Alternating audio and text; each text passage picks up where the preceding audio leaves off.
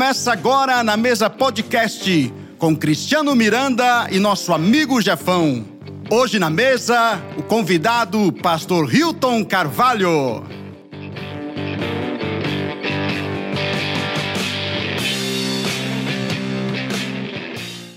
Boa noite, pessoal. Estamos felizes mais uma vez de estar aqui recebendo vocês na mesa podcast. E tem uma coisa muito interessante no episódio de hoje. Até, até o, o dia de hoje, todos os nossos episódios foram temáticos, né, Jefão? Sim, foram. Sempre a gente tratava de algum de Assunto algum, específico. De algum assunto específico. O nosso convidado de hoje é tão especial, mas tão especial que não tem tema. O tema é, é ele. É ele. É, É, é isso mesmo. de poder estar Ele- junto com ele. E eu vou dar para você, primeiro um salve para a galera toda que está nos acompanhando. Já estou começando a falar na linguagem. É, convidado. da quebrada. Um salve para a galera. e, e queria passar então para você ter esse privilégio de fazer a apresentação, dar algumas características. Cara, hoje nós temos a honra de receber nessa mesa a ilustre pessoa aqui, né? O ilustre convidado, que ele é crossfiteiro, É. São Paulino. Ixi. E eu acho melhor parar por aí. Hilton, pastor Hilton Carvalho, né? Salva de palmas. Garoto. Seja bem-vindo, viu? Obrigado. O inimigo já começou furioso. Né? já, o negócio aqui vai ser punk hoje. Já, já começou o levante. Ó, eu tinha uma galera que tava querendo participar hoje. Um deles era o Anderson. O Anderson falou que queria é, vir participar da arquibancada, fazer é, Perguntas. ao vivo. E eu mandei uma mensagem para ele. Falou, cara, a galera já tá aqui, você não chegou. Ele falou assim, cara, a Thalita não tá deixando eu ir. Uma das coisas que eu queria te perguntar é isso. Você acha que o casamento po- pro- ele pode produzir esse tipo de limitação? Que o Anderson era um cara solteiro e depois que ele se casou, parece que mudou completamente. Você acha isso normal, Hilton? É, não é muito normal, não, né? É, vindo do Anderson, né? Cara que toda vez que eu encontro com ele se diz tão livre.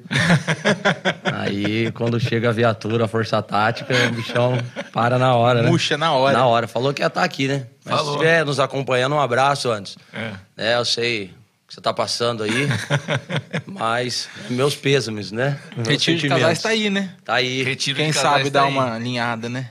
Viu, antes todo mundo aqui mandando um abraço, a gente se compadece da tua situação, mas se você conseguir aí ao longo da noite, a gente vai estar aqui, vai ter bastante assunto, você é bem-vindo. Cara, eu vou aproveitar a deixa do Anderson e vou começar já falando com você a respeito desse assunto de casamento. Fala um pouquinho da tua família, você é casado, é solteiro, tá na pista, qual que é a história? Você tem filhos, tem neto? É, se eu falar que eu tô na pista, eu já vou ser atropelado, né? É, então, então deixa eu ir devagar aqui. Não, é, conta um pouquinho assim é, da tua família, né? Sim, é, sou casado há 14 anos. Tenho uma filha que vai completar 18 anos ano que vem. Um filho de 11 anos. E dependendo da coragem da minha esposa, nós arrumamos mais uns três pro caminho. Essa, né? É, eu falo para as pessoas que o meu sonho era encher uma Kombi. O meu sonho era ter uma Kombi, eu, e mais sete, né?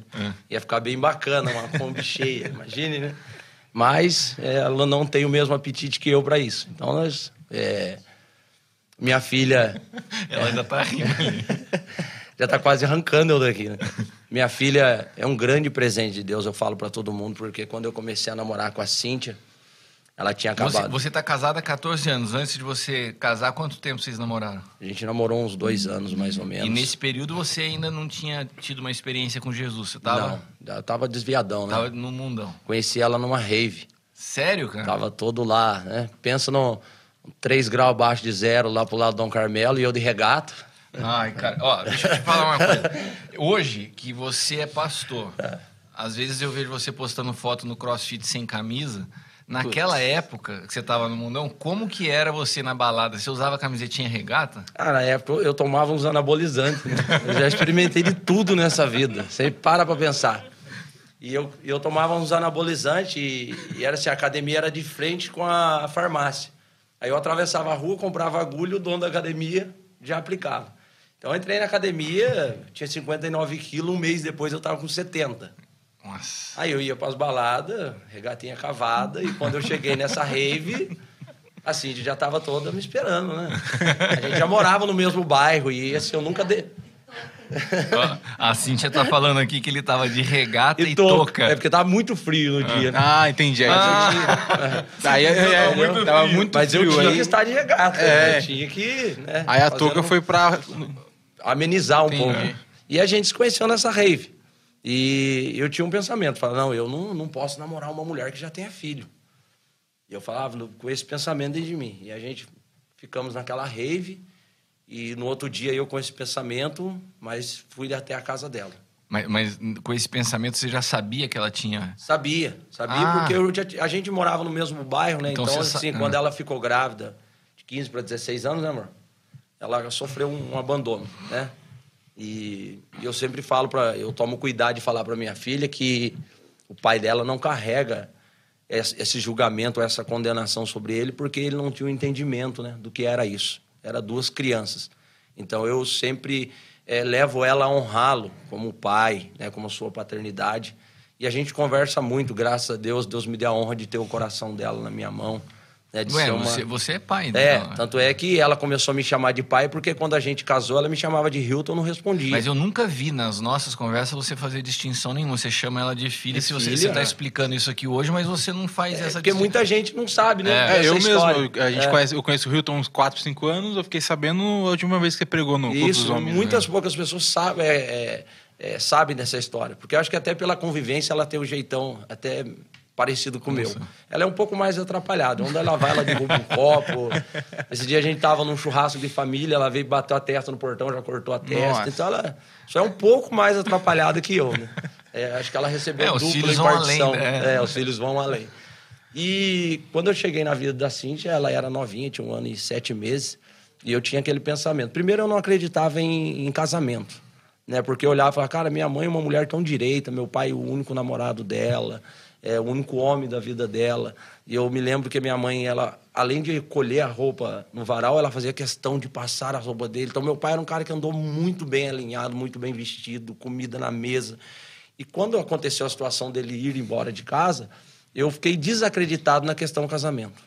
Então eu, eu carregava aquele sentimento comigo, eu não posso me apaixonar. Porque se eu me apaixonar, eu vou ter um sentimento de casar, então eu não posso fazer isso. O, o que você está falando, eu, eu acho que é a realidade de todo mundo, né? A, a- a realidade do que você experimenta na família reflete muito naquilo que você se transforma na sua personalidade, na sua identidade.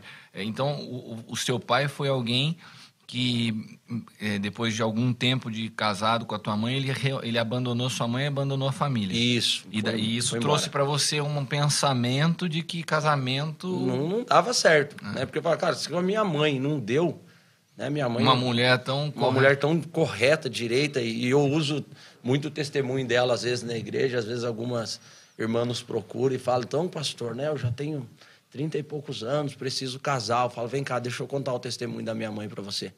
Teu marido está guardado na glória de Deus. Se você estiver lá, você vai encontrar com ele lá. Então tenha paciência, vai com calma. Nós temos um, um exemplo na casa. Né? Tá aí a minha mãe, ela, ela esperou até o último dia da vida do meu pai, pegou uma mãozada de, de terra, jogou no caixão, olhou para o céu e disse: Senhor, o que eu prometi para o Senhor no altar eu estou cumprindo, até que a morte nos separasse. E então, mas eu não, por- pela referência do pai, né? Porque o pai é o que imparte, é o que dá destino. Eu não acreditava. Então eu pensava assim, não, eu não posso me apaixonar, ainda mais por uma mulher que já tem uma filha. Né? Eu não posso. Só que a gente ficou no sábado, no domingo eu estava com ela, na segunda eu estava com ela, na terça eu estava com ela, na quinta. Quando foi na sexta eu pedi para namorar. E eu falei, não, não posso, eu tenho que arrumar um jeito, não posso, isso não dá. E acabou que, assim, a gente teve um namoro bem conturbado, né, por essa questão.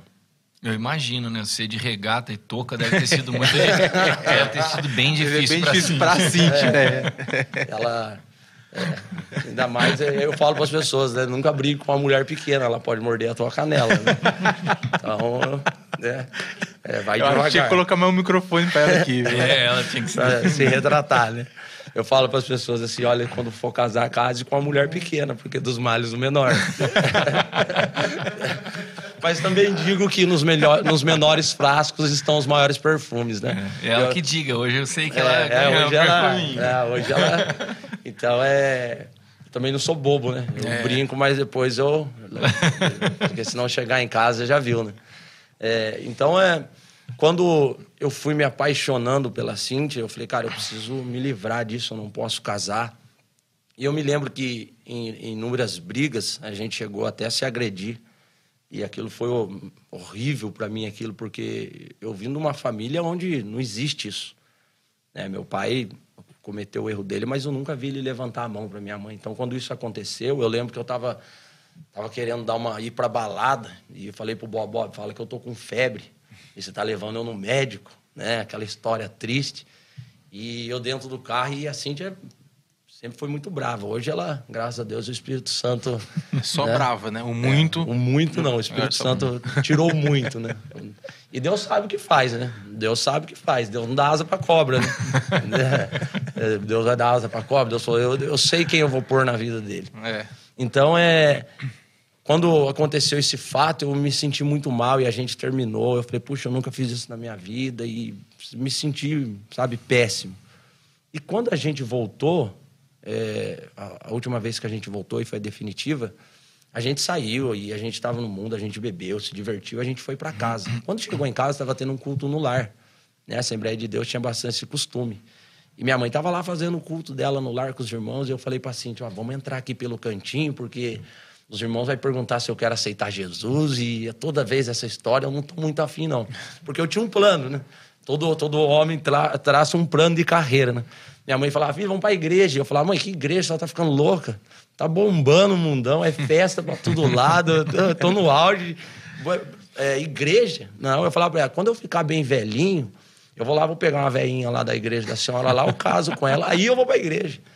Só que a Bíblia diz que muitos são a intenção e o plano do coração de um homem.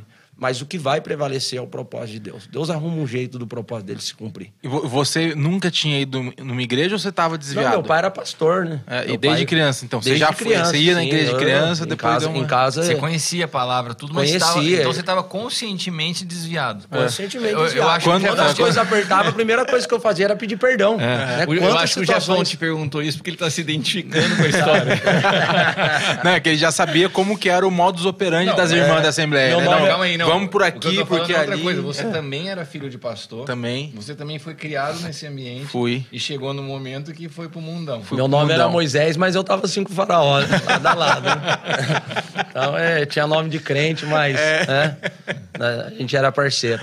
E, e- Onde que eu parei mesmo? Que você me cortou? Não, daí você Falando... tava entrando pelo, pelo Isso, pelo entrando cantinho. pela, pelo cantinho de casa. Vamos entrar aqui que os crentes vão ficar enchendo o saco.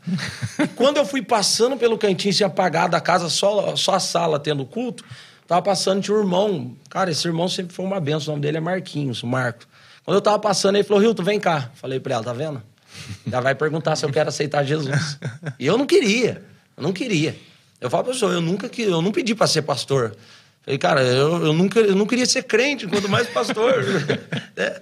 E quando eu cheguei lá, eu falei, pronto, pode falar, Marquinhos. Ele falou, cara, deixa eu falar um negócio pra você. Quando você entrou pela porta, Deus me trouxe uma revelação, uma nuvem negra andando atrás de você. E eu era premiado, apóstolo.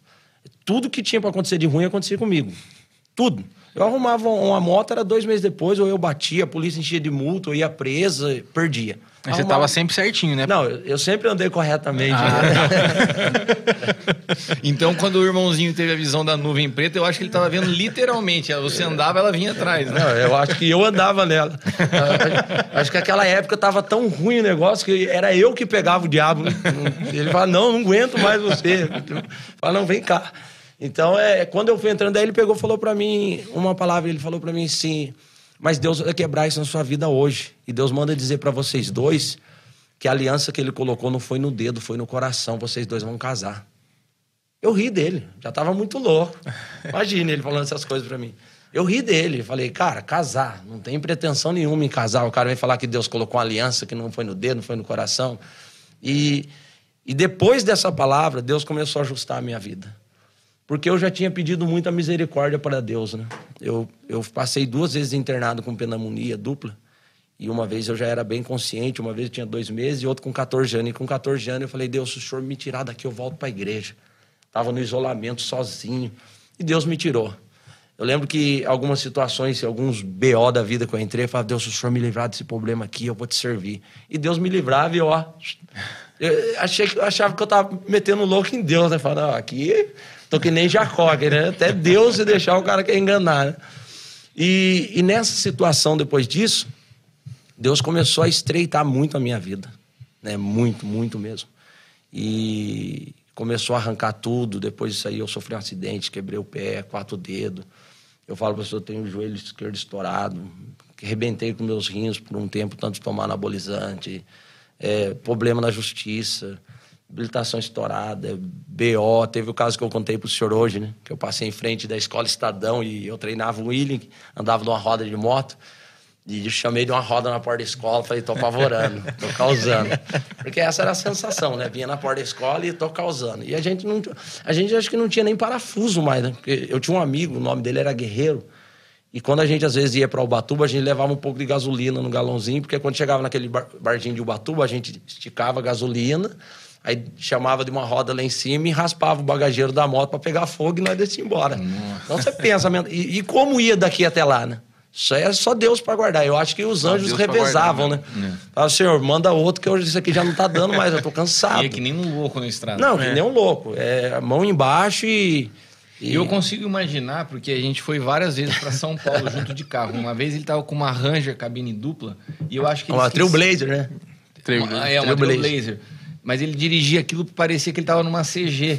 Cara, ele andava numas quebradas lá em São Paulo com o carro, que eu falei assim, cara, você não tá de, é, numa moto, velho, você tá num carro. É, você imagina ele... Nós, e nós estávamos atrasados, né? É. Então, assim, a gente fazia muito ah, loucura. que tava atrasado. Ah, é, então. tava atrasado para o Java, essa era a desculpa. É, então né? você tava... Então, é...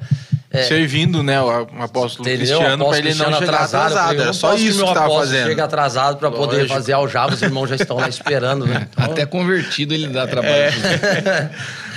Eu lembro uma vez que. Ou seja, ficou umas coisinhas aí, né? Só, só é. pulando um pouco de assunto, eu já melhorei muito. Já, já melhorei muito, tenho melhorado muito, tenho tido mais Caramba. cautela. Mas eu lembro uma vez que eu fui sair, eu, o apóstolo Hélio, o Coraiola e o Jefão. E a gente tava no meu carro. E quando a gente foi entrar, o apóstolo Hélio fez assim, ó. Dá a chave aqui. Olhei, tinha acabado de chegar aqui, né? Falei, dá a chave. Achei que ele ia dirigir, né? Dei a chave do meu carro pra ele, entregou na mão de Jefão e falou assim: Você é fora da lei, você não pode dirigir. Falei, caramba, aqui é meio estranho, né? É meio estranho. Aí eu lembro que a gente, a gente, nós entramos na Dutra e quando deu o Jefão. Ó, ó, eu falei que você vinha hoje, olha que Nossa, a gente ganhou aí. Caramba! Cara, eu, eu, vou falar pra você que eu tava ouvindo aqui a, o tô falando, mas tava de olho ali na pizza, viu, mano? Ah, já tava aí? Tava já, é pizza já. Da, da Nola Pizzaria. Mandar um abraço para todo mundo lá da Nola. A pizza da Nola, para quem não, não sabe, é um espetáculo. É né, muito boa, é muito Jefão boa. que manja tudo de, de cozinha, fala a verdade. Não, é realmente muito boa. É uma das melhores pizzas daqui de Taubaté, com certeza. Qual que é o WhatsApp deles lá para pedir? Já tá aparecendo? Ah, aqui, ó, galera. Olha lá, que bacana. Não, é... E eles têm uns sabores diferentes também. Ó, 34320877. Você pode fazer o seguinte agora, uma sugestão. Enquanto você está assistindo na mesa podcast, você já pede a tua pizza e eles entregam para você e, agora. E diz lá que você viu no podcast. É, né? isso, lá. eu estava assistindo o podcast lá e me deu uma vontade de comer uma pizza. É, porque daí o que vai acontecer? Nos outros programas eles vão querer mandar mais pizza para gente. Sim. e como o Anderson não, o Anderson não veio, né? Graças sobrar, a Deus vai sobrar mais Deus pizza. Sobrar Deus mais sabe o que faz, né? Deus sabe o que faz. Mas e daí? E, Fala, Gustavo. E nessa situação... E daí é a hora que você quiser para pegar, tá? Tá. É, a gente dessa... eu, vou, eu vou pegar, enquanto isso, uma, uma bolachinha aqui de cheeseburger, porque já que o Jefão não manda cheeseburger pra gente, ô Hilton, pelo menos a, bola, a, a batata... No cheiro, Pring, né? Pringles de cheeseburger, porque o Jefão, pra quem não sabe, o Jefão é dono da Jefão Burger, o cara é, faz parte do programa, nunca mandou um hambúrguer, cara. Daí eu pedi pros caras... Virou jogador caro. Hoje, não, hoje eu manda. tentei mandar. Mas aí. Acabou já... a carne. Não, não já ele, tinha ele pizza, se... mano. Ele seleciona quem Entendeu? vai no programa. É, eu falei assim: ah, hoje, hoje eu vou hoje mandar o Hilton, a gente boa, gosto dele. Não que as outras pessoas não sejam, né? Ficou ruim é, agora, ó, né? Já foi muito come... amável, né? O programa ruim, começou né? com o apóstolo L como convidado, é. ele não mandou. Não, mas não é que é porque depois os caras falam que é. Como que é? é espírito de miséria, né? Porque é. daí é, hoje era, valia a pena que é um convidado, entendeu? eu, eu, eu, não falei, eu não cantei essa bola pra você lá em Brasília? Cantou. Entendeu? E se você tivesse mandado hambúrguer, eu ia te dar uma piada de hambúrguer, mas agora eu vou guardar ela. Então, mas aí, ó, pensa pelo lado bom. Você não vai comer um hambúrguer, mas vai comer uma pizza da uma Nola, pizza mano. Da Nola. Então... É coisa... E, e voltando ao assunto, então, é, então eu tive esses problemas graves, né? E, e eu sempre usei o Bob pra isso. Porque eu tomava. Quem- quem eu- é Bob? Quem é Meu Bob? irmão. né, Eu pensei que fosse alguma outra coisa que ele aplicava É. também. aplicar algum tipo de droga. É, né? eu, que eu você usava usa? Bob também, Bob. mas essa eu não É, conhecia. e, na não. verdade, o- os usuários de maconha chamam de Bob, né? Ó, vamos ali dar um Bob. Aí, ó. É, Aí. né, Rafinha? É, Por que, né, Rafinha? Eu não entendi. E, e eu usava muito ele, meu irmão, porque a gente, por ser parecido, a idade próxima, então eu tomava muito enquadro da polícia. E meu Você aprontava muito. né? Demais. E meu pai, por ser vereador na cidade, todo mundo é, é o filho do vereador. E às vezes eu tomava enquadro, os caras falavam, pô, a gente não aguenta mais você, cara, é denúncia, é você andando uma roda na porta da escola, é você andando uma roda em tal lugar, é você causando, é você dando pinote. Eu, já, eu cheguei da pinote da polícia, da polícia em casa entregar meu celular. Entregar lá em casa, falar assim, vem aqui buscar. Eu falei, eu não, joga aí. E eles falaram assim, hoje nós estamos vindo entregar o celular, mas uma hora a gente pega. Aí quando me enquadrava, depois dos 18 anos, assim, pô, você fica dando trabalho. Eu falei, não, senhor, o senhor tá me confundindo. Eu sou o Bob. Daí falava, então, mas eu falava, pô, meu pai não aguenta mais ele. Eu sei o tanto de reclamação que meu pai tá chegando. E naquela cara lavada. Um dos últimos enquadros que eu Você se passava pelo passava Bob. pelo Bob. Um dos últimos enquadros que eu tomei, eu virei, eu tinha uma tornada, eu virei a esquina ali no Três Marias, mas meu, tinha militar civil dos dois lados. E quando eu virei, já reconheceram. Daí falaram, não, é você sim, por causa da moto. Eu falei, não, senhor, a moto é dele. Mas eu pego emprestado. Meu pai não aguenta mais ele, meu pai é vereador na cidade. Então os caras falavam pra mim assim: então avisa teu irmão que a hora que a gente pegar ele, cara, a gente vai dar trabalho pra ele. Então eu, eu, eu me livrei muitas por causa do Bob. Você chegou, na hora que a pizza entrou, você, você já tinha. Você chegou a contar a história do, do Rottweiler? Não, eu tava contando agora. É. E essa história, que foi uma da- das histórias do Rottweiler, eu, eu ganhei uma, uma. Eu recebi uma multa que eu acho que ninguém tem. Quando chegou em casa, a multa estava escrita assim. Fazer malabarismo em uma das rodas. falei, é, eu, eu falei, essa eu vou guardar de É, recordação. você enquadrou, Essa tá né? Mandou quadro. enquadrar. É, isso é testemunho. Eu falei, essa aqui ninguém tem, só eu que tenho. E, e eu passei na porta do Estadão com a tornada, tinha acabado de tirar da oficina, levei pro café, ó, deixa o carburador redondo pra mim, porque agora a tornadinha tinha acabado de comprar, tudo feliz. Passei na porta do Estadão, lotado, a galera saindo, chamei de uma roda. Pô, sou o cara do momento agora, me sentindo. Quando eu comecei a vir, a, a Canil virou a esquina. E eu tava andando uma roda e olhando aqui por debaixo do O- braço. o pra que que é a. Canil? É, isso que eu ia falar. A canil. A gente É, tem que entendi. fazer. É, vamos no- Se a- é, vai que a gente fazendo pra teria- gente será que enquadrar o teria dicionário. A gente fazer um, tra- um tradutor simultâneo da linguagem né, pra quem tá nos acompanhando. Você imagina o Alan tá nos assistindo Alan. agora? Nossa. O Alan falando, Canil, ah, canil. O Alan, o Alan não- nunca vai entender a sua Vai linguagem. cair o resto do cabelo, coitado. O que, que é canil que virou esquina? então, é, vamos lá. Existe é, o BAEP, Força Tática, É. Canil, né? Então é forma de expressão, né? Então, mas o que, que é canil? Canil é a, a polícia militar do Canil. Ah, É, tá. então, que anda Ah, era, É, era uma viatura da Polícia Militar. Do Canil. Ah, e na época era aquelas blazers, né? E eles viraram, viraram a esquina e já veio com a blazer em cima de mim. E quando eu abaixei a moto assim, isso, agora já sabia que era eu, o policial com a pistola pra fora falou: se você correr hoje, eu vou estourar o seu miolo. Não tinha como falar que era o Bob agora. Não, não tinha, porque o Bob, o Bob não sabia das não fazia essas coisas. E eu baixei a moto, coloquei a mão na cabeça, ele veio. Aí ele falou pra mim assim: Você sabe andar de moto? Eu falei: Eu sei, senhor. Ele falou pra mim: Você não sabe. Aí pegou, fez todo o trâmite, o guincho veio, levou minha moto, encheu de multa e colocou, jogou eu no chiqueirinho, lá da viatura. Só que em vez dele pôr eu sozinho, ele me colocou um Rottweiler que era maior que eu, do meu lado. E, e eu falei pro Aposto, e, e- e é, e é bacana essas coisas, porque quando eles não põem o Rottweiler, eles põem um step solto, né? Aí põe você e o step, aí entra na curva e o step fica batendo em você de um lado pro outro. Você imagina, é a surra que você toma até chegar no local, né? E aquele Rottweiler, ele babava no minha orelha. Né? Baita cachorro, cabeça desse tamanho, ele ficava no meu lado aqui, eu já com medo dele, mas eu nem respirava. E eu peguei e falei pro policial, falei, senhor, é, o cachorro vai me morder aqui, tá- já tá até babando. Ele falou, não, é só você não se mexer. Fica tranquilo, ele não morde, é só não se mexer. Então eu passei por essas coisas inusitadas, né? É, é, pelo preço, eu acho que da desobediência, né? De, de querer experimentar o que, o que o mundo tinha. E, e desse tempo pra cá foi onde Deus veio me tratando. Né? Eu, existe uma, uma balada em Taubaté chamada Sítio Dom Carmelo. E chegou uma época lá que eu, eu não podia entrar nem pagando. O dono de lá era o Carmelito, da Polícia Civil. E eu arrumei tanta treta dentro daquele lugar que um dia eu cheguei e comprei meu ingresso. Quando eu fui entrar, ele falou: Não, você não. Você nem pagando entra aqui. Eu falei, pelo amor de Deus, cara, deixa eu entrar, eu, agora eu vou ficar bom, isso, aquilo. E, e deixava entrar era treta. Não, não tinha. Depois que tomava umas duas, umas duas doses de conhaque, aí ficava macho, queria bater em todo mundo. Teve- foi- você, você que contou uma história que você estava vindo de lá uma vez com uma Paraty. É. Aí foi quando Deus começou Foi a. esse negócio aí, né? Deus começou a apertar. Nesse dia eu entrei e falei pros caras, meu, eu não tô podendo brigar mais aqui, vocês não me arrumem treta, pelo amor de Deus. Ah, é, as pessoas que. É, é. eu ficava na minha, né? Aí a gente entrou, daqui a pouco estamos lá, acabamos de entrar, tocou a primeira música do show, me aparece meu pai. Meio alcoolizado, falou, filho, tem um cara ali que tá querendo bater no pai. Eu falei, pronto, bater no meu pai? Ah, só que faltava. Falei, mostra pra mim, pai, vamos lá. Sei que a hora que ele mostrou, tava eu mais dois amigos meus, nós já enchemos o cara. Só dele mostrar. Aí, beleza, tirou a gente pra fora. Tirou a gente pra fora, peguei o carro, já tava alcoolizado e vim. Encontrei um carro na estrada, o carro do Bob, eu menor de idade, e, e vim. Quando eu pisei no freio, o freio acabou. E você vindo do Dom Carmelo pra cá, quando chega perto da igrejinha, na igreja Sete Voltas, tinha um poste de madeira no meio, acabava a rua, e você entrava na, na estrada dos Sete Voltas. Acabou o freio. Eu devia estar uns 120 por hora, mais ou menos, já não estava enxergando mais nada. E eu- o carro tinha um volantinho desse tamanho. Antigamente era muito É. típico, né? Aqueles volantinhos, mola cortada, então pulava pra caramba. E quando eu tirei do poste de madeira aqui, que eu senti aquele alívio, do outro lado da rua tinha um de concreto desse Nossa, tamanho. E eu acertei esse poste. Acertei esse poste e tava eu e mais três filhos de, de crente, tudo desviado. Eu sem cinto de segurança. E depois de convertido, você começa a lembrar dessas coisas. Uma coisa que me chamou a atenção, que o carro, ele, quando bateu no poste, ele dobrou no meio. E eu voei no para-brisa. Só que o para-brisa ficou intacto. Ele saiu com borracha e tudo e encostou no, no poste.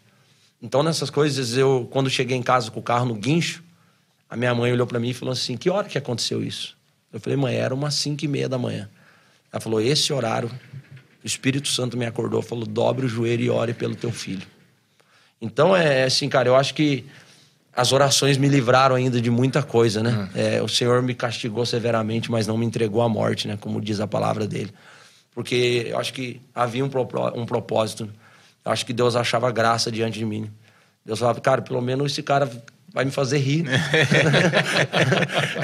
esse outro sério pro meu lado, É. pelo menos eu tiro um tempo com ele. E, e de lá pra cá as Mas, coisas... mas você, esse período todo, porque você saiu da história que você estava entrando na sua casa, que o cara teve a palavra que, da aliança você com a Cintia, e, você, e daí a gente começou a falar de como você vivia. Esse período todo você já viveu essas loucura toda já namorando com a Cintia? É, tudo já num, num período. não- quando eu bati o carro, a gente não tava junto, né? E quando Mas- eu bati mas- o carro foi antes. Mas daí você, o período que você foi se convertendo assim, como que foi sua conversão daí? Você Então, se converteu junto com a Cintia? Eu trou- Quando a gente se conheceu na Rave, eu trouxe ela. Eu, eu dei o capacete da moto pra ela. Tava muito louco nesse dia. Tava numa falco do Bob. Coloquei o capacete nela e trouxe ela. Eu acho que a culpa de tudo é do Bob. É, porque é ele que dava os veículos pra mim andar, né? Cara, eu, eu, eu dava fim em tudo que eu tinha, então sobrava o quê? O do Bob. Ô, Bob, presta pra mim. E o Bob, o coraçãozão, cara. Não, vai lá, toma cuidado. Né? Cara, a Paraty era, o- era o luxo dele. Quando eu cheguei em casa, com o carro no guincho, tudo torto, cara. Era dele. Coitado, era dele o carro Que também. dó, velho.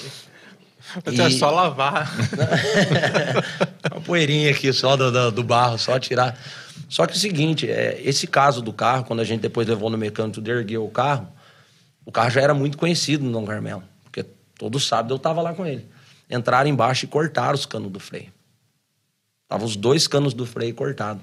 Ah, os caras fizeram de sacanagem? Sacanagem, os caras que já tinham birra de mim, entendeu? Os caras que já me Mas conheciam. quem será podia ter birra de uma pessoa tão de boa? tão Tão... amável, né?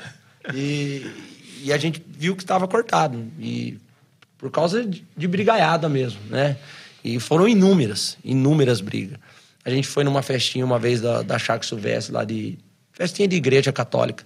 Estamos na festinha de igreja católica, cheguei lá, né, eu e mais o, o bolinho podre que andava. Mas não deu cinco minutos de festa, arrumamos uma treta. Festinha de igreja católica, a turma fazendo, fazendo bingo, sorteando frango. O pessoal só de boa. Não. O mais novo lá devia ter uns 80 anos, a senhorinha com o na mão. E a gente acabou com a festa. E a gente caiu na besteira, molecada, falava, vamos juntar cada um, vamos comprar um revólver. É, quando a gente Nossa, arrumar as tretas, a gente leva. Aí a gente arrumou uma treta lá, só que esse dia deu ruim, porque o cara era faixa preta de jiu-jitsu. Aí você pensa, quando foi começar a treta, a gente recuou. Falei, mano, aqui nós vamos apanhar, mano. É. E falei, então faz o seguinte, vamos voltar para casa, vamos buscar o revólver e nós voltamos aqui enfrentar ele. Festinha de família, de tudo. É, cara, eu só não perdi a vida porque Deus tinha um propósito. Aí a gente voltou na festa e ficamos lá, encaramos os caras, tudo. E na hora de ir embora, a gente entrou na Paraty do meu irmão. Quando começamos a passar em frente da igreja, o rapaz estava no meu lado, arrancou então para fora e deu uns três tiros na porta da festa. Nossa. Ah, você imagina outro dia meu pai vereador. Né? Se tivesse redes sociais, eu acho que meu pai não teria quatro mandatos. Acho que eu teria fundado a, a vida política dele com as minhas atitudes. E, e, tudo isso aconteceu num período de tempo muito curto. E quando eu recebi essa profecia da Cíntia, aí as coisas começaram a apertar para o meu lado. Porque daí é o seguinte, a polícia me enquadrava, ela já não falava mais que queria me prender. Ela falava, cara, o dia que a gente catar você num lugar tocado, embaçado, nós vamos dar um sumiço. Porque eu já dava muito trabalho. Eu, cara, eu, eu já estava causando prejuízo ao Estado, né? vamos dizer assim, para a sociedade. E, e, hoje eu entendo muito bem qual é o sentimento. Né? Precisava dar um jeito naquilo. E, e já estava andando com pessoas do tráfico de droga, sabe? Conheci um cara que veio fugido do Rio de Janeiro. Olha, eu queria falar para as mães que estão nos assistindo que tem problema com seus filhos, ainda há esperança. Há né? esperança. Se a gente vê uma história dessa e o cara consegue se transformar, né? É. Porque às vezes a pessoa vai chegando num ponto que vai desacreditando, fala, meu, meu filho entrou num buraco, tá vivendo uma realidade tão horrível. Mas, cara, você ouve a história do Hilton... É, é impressionante. É impressionante. E, e, o, o bacana cara... que me chamava a atenção era a sabedoria da minha mãe. E eu acredito que ele ainda tá, ele tá contando as mais leves aqui para não assustar a nossa audiência, né? E, e, e, assim, a minha mãe saía pro culto, sete e meia da noite no domingo, a gente entrava dentro de casa e começava churrasco, gente usando droga. Daqui a pouco minha mãe virava com as irmãs da igreja, quatro, cinco irmãs conversando, os caras no portão de casa usando droga, Nossa. mijando no portão do vizinho. E minha mãe carregava uma sabedoria que, cara, eu não teria. Ela ia, chamava para dentro, falava, filho, vem cá. Já deu. Pede pra galera ir embora. Então, eu acho que essa, essa, essa fé da minha mãe, eu acho que Deus olhava para ela e falava, cara, eu preciso fazer algo por essa mulher. Então, é talvez você, mãe, que está nos assistindo, é. Continue acreditando. Deus, Deus transforma as vidas ainda. Deus, Deus muda. Eu não tinha, eu não tinha espera. Foi o que eu falei para o senhor. Eu não tinha planos de ser, de ser cristão. Não, não havia essa possibilidade. E, e, o dia que a minha mãe foi dar uma. Mas daí, mas daí, foi apertando as coisas. E como que. Teve um dia que você falou assim, cara, nesse dia eu, eu me rendi. Esse foi o melhor de todos, né? Esse dia foi um marcante. Te, Aí, teve, um, teve um dia assim. Teve um dia específico. Assim, ó, eu não, eu não tive nem meio por cento da, minha, da história minha de vida. Cê, sabe esse cara que a gente ouviu lá em. A gente estava numa conferência junto esses dias, por isso que eu vou. A gente estava ouvindo o cara que ele falou assim: que ele foi num. Um pastor lá do, de Brasília, né? Sim. Que ele foi num num retiro e que tinham várias pessoas e que no momento do, do, retiro todas as pessoas tinham que dar um testemunho de vida.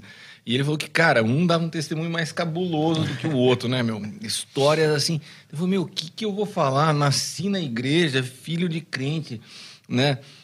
Ele falou assim, nem eu nunca queimou, eu nunca consegui, derrubei um copo dentro de casa para contar de testemunho.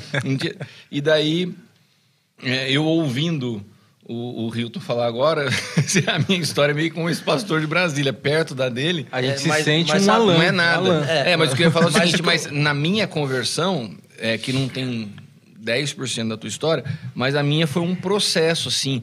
É, eu, eu não consigo pegar e falar assim, ó, teve, o dia que eu me converti, foi um, foram...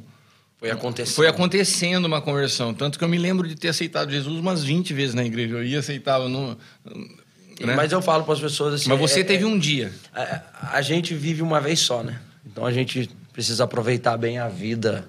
E se eu tivesse oportunidade de voltar atrás, eu teria feito tudo diferente. Eu queria ter ficado dentro da igreja. Eu lembro que, se assim, 9, 10 anos de idade, eu participava de congresso de adolescente dentro da igreja. E, e quando o Espírito Santo me tocava, quando criança, eu chorava demais na igreja. Eu não sabia o que era aquilo mas eu sentia algo que me marcava, sabe? E, e, muitas vezes no mundo eu pensava nisso, eu tinha saudade daquilo. Então eu falo para as pessoas, cara, o maior testemunho é aquela pessoa que fala, cara, eu não precisei de nada disso. É. é. Quando eu olho pro meu filho hoje, cara, eu falo para ele, filho, o que você quer ser? Ele fala, pai, eu quero ser jogador de futebol e pastor. Sabe, eu olho para minha filha hoje, quando eu já contei isso, quando ela completou 15 anos, eu disse, filha, até aqui o pai levou você para a igreja. Mas daqui para frente você vai ter a sua experiência, você decide. Você quer ir ou não. Ela virou e falou: Não, pai, mesmo o senhor me liberando, tendo a liberdade de eu escolher, eu quero continuar indo para a igreja. Então, esse é o maior testemunho de todos, sabe? Quem, quem conseguiu. Eu tenho uma irmã que, cara, eu e meus três irmãos desviamos. Ela não, continuou junto com a minha mãe. E o testemunho de vida dela é lindo, porque ela, ela não precisou nunca experimentar um cigarro, uma bebida. Conheceu o marido dela hoje dentro da igreja, ela tinha 14 anos, ele tinha 15. Primeiro namorado, tem uma família abençoada.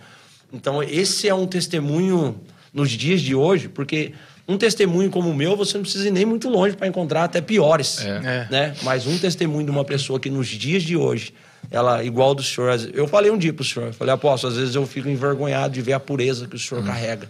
E, e, a palavra do senhor fala, o senhor disse para mim, hoje você está nesse mesmo lugar que eu. Sabe, isso me trouxe paz de saber que tudo aquilo que, que eu vivi, hoje Deus usa como um testemunho. É, e, a, e, a, Bíblia é clara nisso, né? A Bíblia fala que aonde abundou o pecado, superabundou a graça, né? Então, é, a medida de graça derramada é a história do filho pródigo, né? Uhum. O pai faz uma festa para aquele que estava morto e reviveu, que porque é uma, é uma não tem mais distinção quando nós estamos em Cristo assim, ah, mas o passado desse foi terrível. Não, nós estamos no mesmo lugar, né? É. E desde pequeno eu já era bonzinho. Eu lembro que quando criança, o pastor da minha igreja lá, ele tinha um fusquinha amarelo. Na época, o fusquinha era top, né? E ele me xingava na igreja, sabe o que eu fazia? Ia na rua, catava quatro pedrinhas, punha no biquinho, murchava os quatro pneus do carro dele. Acabava o culto, o pastor embora pra casa como? Não tinha como. E na Assembleia de Deus era tudo banco de madeira. É. O diácono corria atrás de mim, eu entrava debaixo do banco e saía pra perna das irmãs. Assim, ó, saía lá na frente. Quando ele dava lá na frente, eu voltava por trás. Então, mano, imagine, né? Bonzinho, quando eu decidi mesmo. da igreja, o pastor deve ter falado, Deus ouviu minhas orações. o pessoal imagina, quer que vá atrás do Hilton? Não, não. Não, deixa, deixa o menino Mas, mas o Hilton, é legal que você falou aí, é, a vida é uma só, então a gente tem que aproveitar cada dia. Sim. É, então, a, a, depois dessa frase, você falou, então eu, eu, queria ter, voltar e não ter saído, ter é, ficado todos os dias, né?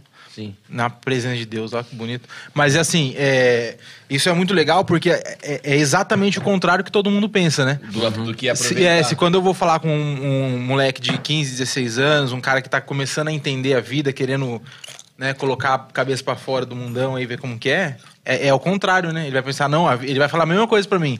A vida é uma só, eu tenho que curtir cada vida, cada hum. dia, né? Mas aí você vê, ó, a experiência não, do cara. Eu vou além disso. A gente, a gente tava falando sobre isso hoje à tarde. Pior é quando você vê crente falando assim. Uhum. Você já viu testemunho de crente que era assim, meu, você já viu isso, ah? O cara fala assim, nossa, eu tava no mundão, e ficava com a mulherada e ia pra festa. E o cara fala isso contando numa alegria. Ele fala assim: daí eu conheci Jesus e hoje a minha vida é incrível, maravilhosa. Você olha o cara e fala assim: meu, Jesus, a única coisa. Jesus estragou minha festa. É, Jesus é. acabou com a minha festa. É, aí, aí a molecada vê e fala: é, não quero, né? É. E assim, às vezes os adolescentes, os jovens, não têm noção do que isso produz na nossa vida. As marcas, Sabe o que você vem carregando é. Aí é só Cristo, não tem outro é. caminho. Pode fazer o que quiser. Se não entregar a vida a Cristo, não adianta. O que transforma, o que vai transformar a sociedade é a revelação de Cristo em nós. É. Então, para mim, no começo, quando eu me converti, foi muito desafiador. Porque... Mas, mas, antes de você falar, não esquece de você falar como é, foi. Tá. Nós queremos saber é, do dia que aconteceu isso. Tá tô, causando, tô causando. É, tá rendendo bloco, né? É, tá tô, trazendo segurando, aquela... segurando o pessoal. É, então. Mas, assim, vamos, vamos para esse dia, então. E, e as coisas começaram a apertar demais. E eu tinha falado do fato que eu conheci um cara do Rio de Janeiro que veio fugitivo pra cá e, e a gente fizemos alguns contatos. Olha o que a gente fez, após. O, o irmão desse cara era padre. E esse cara veio fugir do Rio de Janeiro para cá. A gente vai em um, vai em outro, vai no outro, pegamos o nome do irmão dele, que era padre, e fizemos um documento com a foto dele. Então ele, então ele andava livremente por aqui. Parava ele e ia puxar, bom, o cara é padre. né? E aí, e, e, olha, e esses tempos atrás eu pensava a questão da paternidade, o quanto é sério. Sabe por quê? Depois desse dia ele me começou. Quero. Mostra, gente, pera. Depois desse dia ele começou a me tratar como filho. Ele me chamava de filhote. Fiote. Ô, Fiote, vai ali pra mim. Aí eu pegava a moto e ia num lugar pra ele voltar. Aqui, ó, 300 conto pra você. 400 conto pra você. E aquilo começou a encher meus olhos. Na época, tinha acabado de lançar o, o estilo Schumacher, né? Aquele tetinho que fazia assim. O cara tinha um. Era lindo demais. Não, era lindo. Aí você imagina, eu, 18 anos de idade, nessa época, assim, já namorava comigo, andava no carro comigo também, né? Então eu falava, opa, minha namorada tá aqui. né? E ele deixava esse carro comigo. Eu levava ele pra Ubatuba, vinha com o carro embora, tá aqui combustível, tá aqui dinheiro. Deixava Hornet na minha mão. É, cara, a gente, a gente O comprava. cara era bandido. Ah, a gente comprava aqueles revolvinhos que se apertava, saía uma munição, o outro não, tão velho que era. O cara me, entregou, me deu uma Magno 357, quem já viu sabe o que é. Mas então você chegou a, a- a, de fato, entrar no mundo do crime? Assim, no mundo do crime se aprofundar, não, mas eu, eu era simpatizante do crime, né? Vamos dizer assim. Você tava pelas beiradas, mas É, tava. é, Faz- é, prestava serviço. É, era um prestador de serviço. Era só um freelance. Era um freelance. Então, tipo assim, o cara, ó, guarda lá na sua casa. Aí eu olhava aquilo lá e, e em casa tudo era meio louco, né? Porque eu peguei a Magnum 357 do cara, guardei em casa. Um dia eu cheguei em casa, abri a gaveta, cadê? Não tava lá. Nossa. Falei, mãe, tinha um negócio aqui assim, esse assado. Mãe, é do você cara. levou pro culto? levou a, a máquina pro culto. Ofertava. E, Tinha, um- tinha um irmão devendo na cantina. Falou, vou resolver isso aqui hoje. aquela história de aquela história de empréstimo de dinheiro um agiota cristão não existia. né? E, e quando eu cheguei em casa, meu pai pegou aquilo lá que não era meu, levou pro bar pra mostrar pros amigos dele, cara. Olha isso, E velho. eu na responsa daquilo ali. Eu falei, cara, a responsabilidade daquilo era minha, tava na minha mão, eu tinha que guardar aquilo ali, dar conta. E acabou que esse cara foi preso, a polícia invadiu a casa dele, cheio de fotos da gente, de uns outros amigos. E o dia que a polícia passou, né, é nessas horas que a gente vai vendo o, o trabalhar de Deus. O dia que a polícia invadiu a casa dele, eu falei, eu vou passar lá pra ver o que tá acontecendo. Lotado de polícia. E quando eu fui passando na frente da casa dele, a mulher dele gritou dentro da viatura: Ô Rio, tu pega minha filha no centro cultural pra mim. Quando falou, a polícia me enquadrou. Trouxe eu pra perto, eu tive um problema sério com, com um sargento da polícia. E quando esse sargento me viu, eu falei: pronto, agora já era. Ele chegou perto de mim, eu tava enquadrado na parede, ele pegou e falou assim: pode liberar ele. Pode liberar ele. Não é pra ficar com ele preso aqui, pode liberar ele. Eu não entendi nada, eu montei na moto, ó. Aí acabou a- aquele castelo de areia. né? O cara foi preso, acabou tudo, isso, aquilo. Só que eu ainda tinha a rincha com a polícia. E por que, que ele liberou você? Não entendi. Ele tinha tudo pra me prender. Ele Nem tinha... voltou pra perguntar, Não, né? Ele tinha foto minha dentro da casa. Ele sabia. Se você estiver nos assistindo, sargento, escreve aqui pra gente nos comentários por que, que você liberou. Eu acho que a oração da minha mãe. Senhor, é, Você chegou em casa, sua mãe. Que abre você as tava cadeias. três e meia da tarde? É, né? tava fazendo três e meia da tarde. E, e depois disso aí, eu ainda tava com um problema. O bom da gente entrevistar o Jefão é que o cara vai falando e a gente. É, eu não consegui comer nada. O ruim de ser entrevistado é isso, né? A pizza é pro entrevistado, mas é, se puderem deixar o somos- restante pra gente levar embora depois. E, e daí, cara, em meio a esse problema todo, eu, eu era um pouco ousado. Força Tática chegava pra enquadrar o bar que a gente ficava, eu trancava o portão na Força Tática. Folgado demais, né, Folgado, eu era folgado, eu era debochado. Então, sabe, ah, eu trabalhava ali na Faria Lima e os polícias passavam, eu ficava encarando. E, cara, folgado, Tá, folgado. então vamos pra conversão, porque a, a história tá muito terrorista pro outro lado. Vamos, vamos entrar na Agora é a hora da Agora é a hora que você murcha e fala assim, daí eu conheci. É, agora coloca aquela musiquinha de fundo. Musiquinha triste. né? E em meio a tudo isso, um dia eu saí para fazer o famoso corre. né? Vou ali buscar um dinheiro e volto, entrego o dinheiro, ganhei 300 conto, fácil. Peguei minha moto, fui sentido a Gurilândia, na casa de um, um traficante. Parei na porta da casa dele, falei, ó, tal pessoa pediu para pegar 5 mil aqui. Ele deu para mim nota de 2, 5 e 10 amarrado com sacolinha. Coloquei na cintura e saí. Dois- outubro de 2007. Quando eu fui fazer a primeira rotatória, a Força Tática já fez na contramão. Quando ela fez na contramão a rotatória, já veio de frente, pistola para fora. Falei, não, esse hoje não dá. Lotada a viatura, parei, coloquei a mão na cabeça, eles já vieram na minha habitação, olharam, leram o nome do meu pai, falaram, ah, você é o filho do vereador, né? O policial veio e deu um tapa no meu peito. Falou para mim assim, falei que um dia a gente te pegava, hoje é o dia. Nisso, saiu minha moto, saiu, já desligou meus celulares, colocou eu dentro da viatura. Dá a casa do cara, dá a casa do cara, dá a casa do cara. E eu sempre espertão. né? Falei, não, senhor, é dinheiro de compra de carro. Eu fui ali, busquei isso, aquilo, tentando ludibriar. Mas já estava conhecidíssimo, figurinha carimbada. E, e no meio do caminho eles queriam a casa. E eu falei, eu não vou dar a casa do cara. Dentro da casa do cara tava cheio de irmão, cheio de droga, cheio de arma. Eu falei, como que eu vou dar a casa do cara? Eu falei, eu, mas pelo menos aqui, eu- se eu tiver de morrer, eu morro sozinho. Lá vai custar mais gente. Só para o, o nosso dicionário de tradução simultânea, o que seria dar a casa do cara, Jefão? Dar a casa do cara é, Pra quem tá, pro Alan que tá nos assistindo. contar onde que era a residência. Aonde né? Aonde tava, não, agora, agora é outra coisa, né? Ele falou assim, tava cheio de irmão lá. Mas não era uma célula era que uma tava célula. rolando. é, nós ficava, pô. Muito bom. É. Explica isso pro Alan. É, Jefão, entendeu? tá Então, a- irmão é como que eles se tratam lá no meio, no né? mundo do Primo, crime, No mundo do não, crime. É, e, e dar a casa do cara, então, era dar a localização, A localização. onde o traficante Exatamente. residia. É. E, e, e o, o Alan, não sei se você viu que ele provocou a gente no grupo aqui. Não vi. Ele falou assim: ah, os caras não sabem nem o que é canil. Eu sou do Marlene Miranda.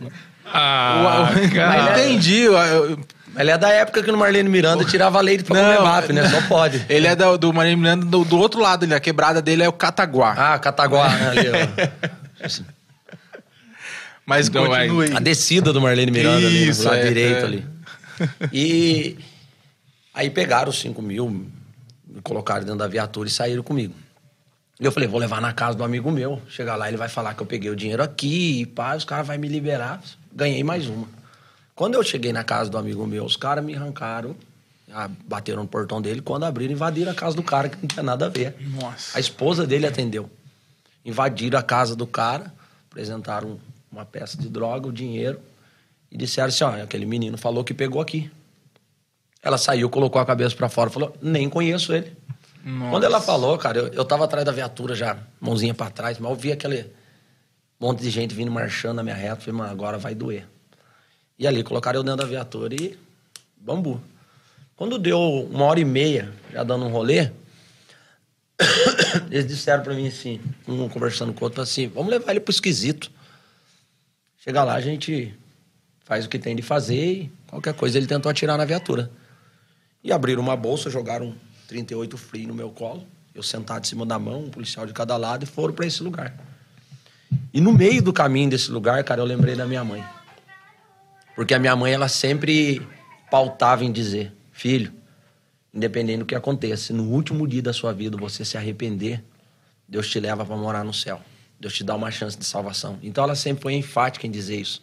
Falou, cara, se pelo menos se você morrer no mundo, se der tempo, se arrependa. Ela falou, não, eu não consigo fazer nada mesmo, né? já, já voou. E quando foi indo pro caminho de lá, é que eu vi que o negócio tinha ficado sério.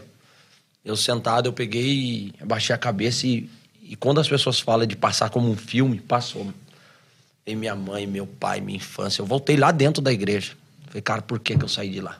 Aquele dia eu, eu, eu perguntei para mim, por que, que eu saí de dentro daquela igreja? E eu peguei e falei, Deus, me perdoa. Me perdoa porque minha mãe disse para mim que se no último dia eu me arrependesse, o Senhor me levava ainda para morar, que o Senhor me dava salvação. E abaixei a cabeça e comecei a chorar ali. E foram indo lá pro lado do distrito industrial do Una. No meio do caminho, eles indo, eu peguei e falei para Deus assim, falei, Deus, mas a minha mãe também falou para mim de um Deus de Daniel, que o Senhor tirou ele das co da covas. Só que que Daniel fazia, o que eu fazia. É. Começou, Se Deus fosse pra esse usar lado, a Bíblia agora pra Deus, começou né? a querer convencer Deus É. que... Tá bom. Se e- imagine Deus olhar, né? falando, tá bom, vamos. Você acabou de tomar uma enquadrada aqui. Acabei de tomar uma enquadrada.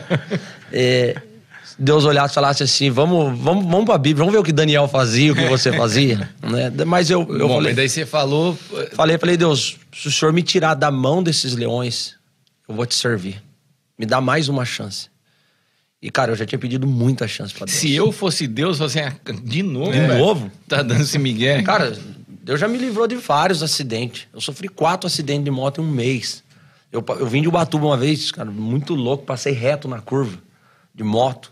E quando eu passei do outro lado, vinha uma Kombi, cara. Mas uh, Jesus dirigia aquela Kombi, não é possível. Porque a hora que o senhor da Kombi me enxergou, ele puxou a Kombi pro acostamento. Ele puxou, eu passei na contramão. Então Deus me livrou de várias, sabe? Embalada, cara que eu fui pra cima e minha irmã vinha correndo me agarrar. Você tá ficando louco, o cara tá com a pistola na mão lá, o cara no meio do mato esperando pra me matar. Então Deus me deu vários livramentos. Passei num. num- num- Não, mas tá bom. Vai, vai. Calma, calma, eu preciso. Ter que ter dois ou três episódios pra eu contar todos.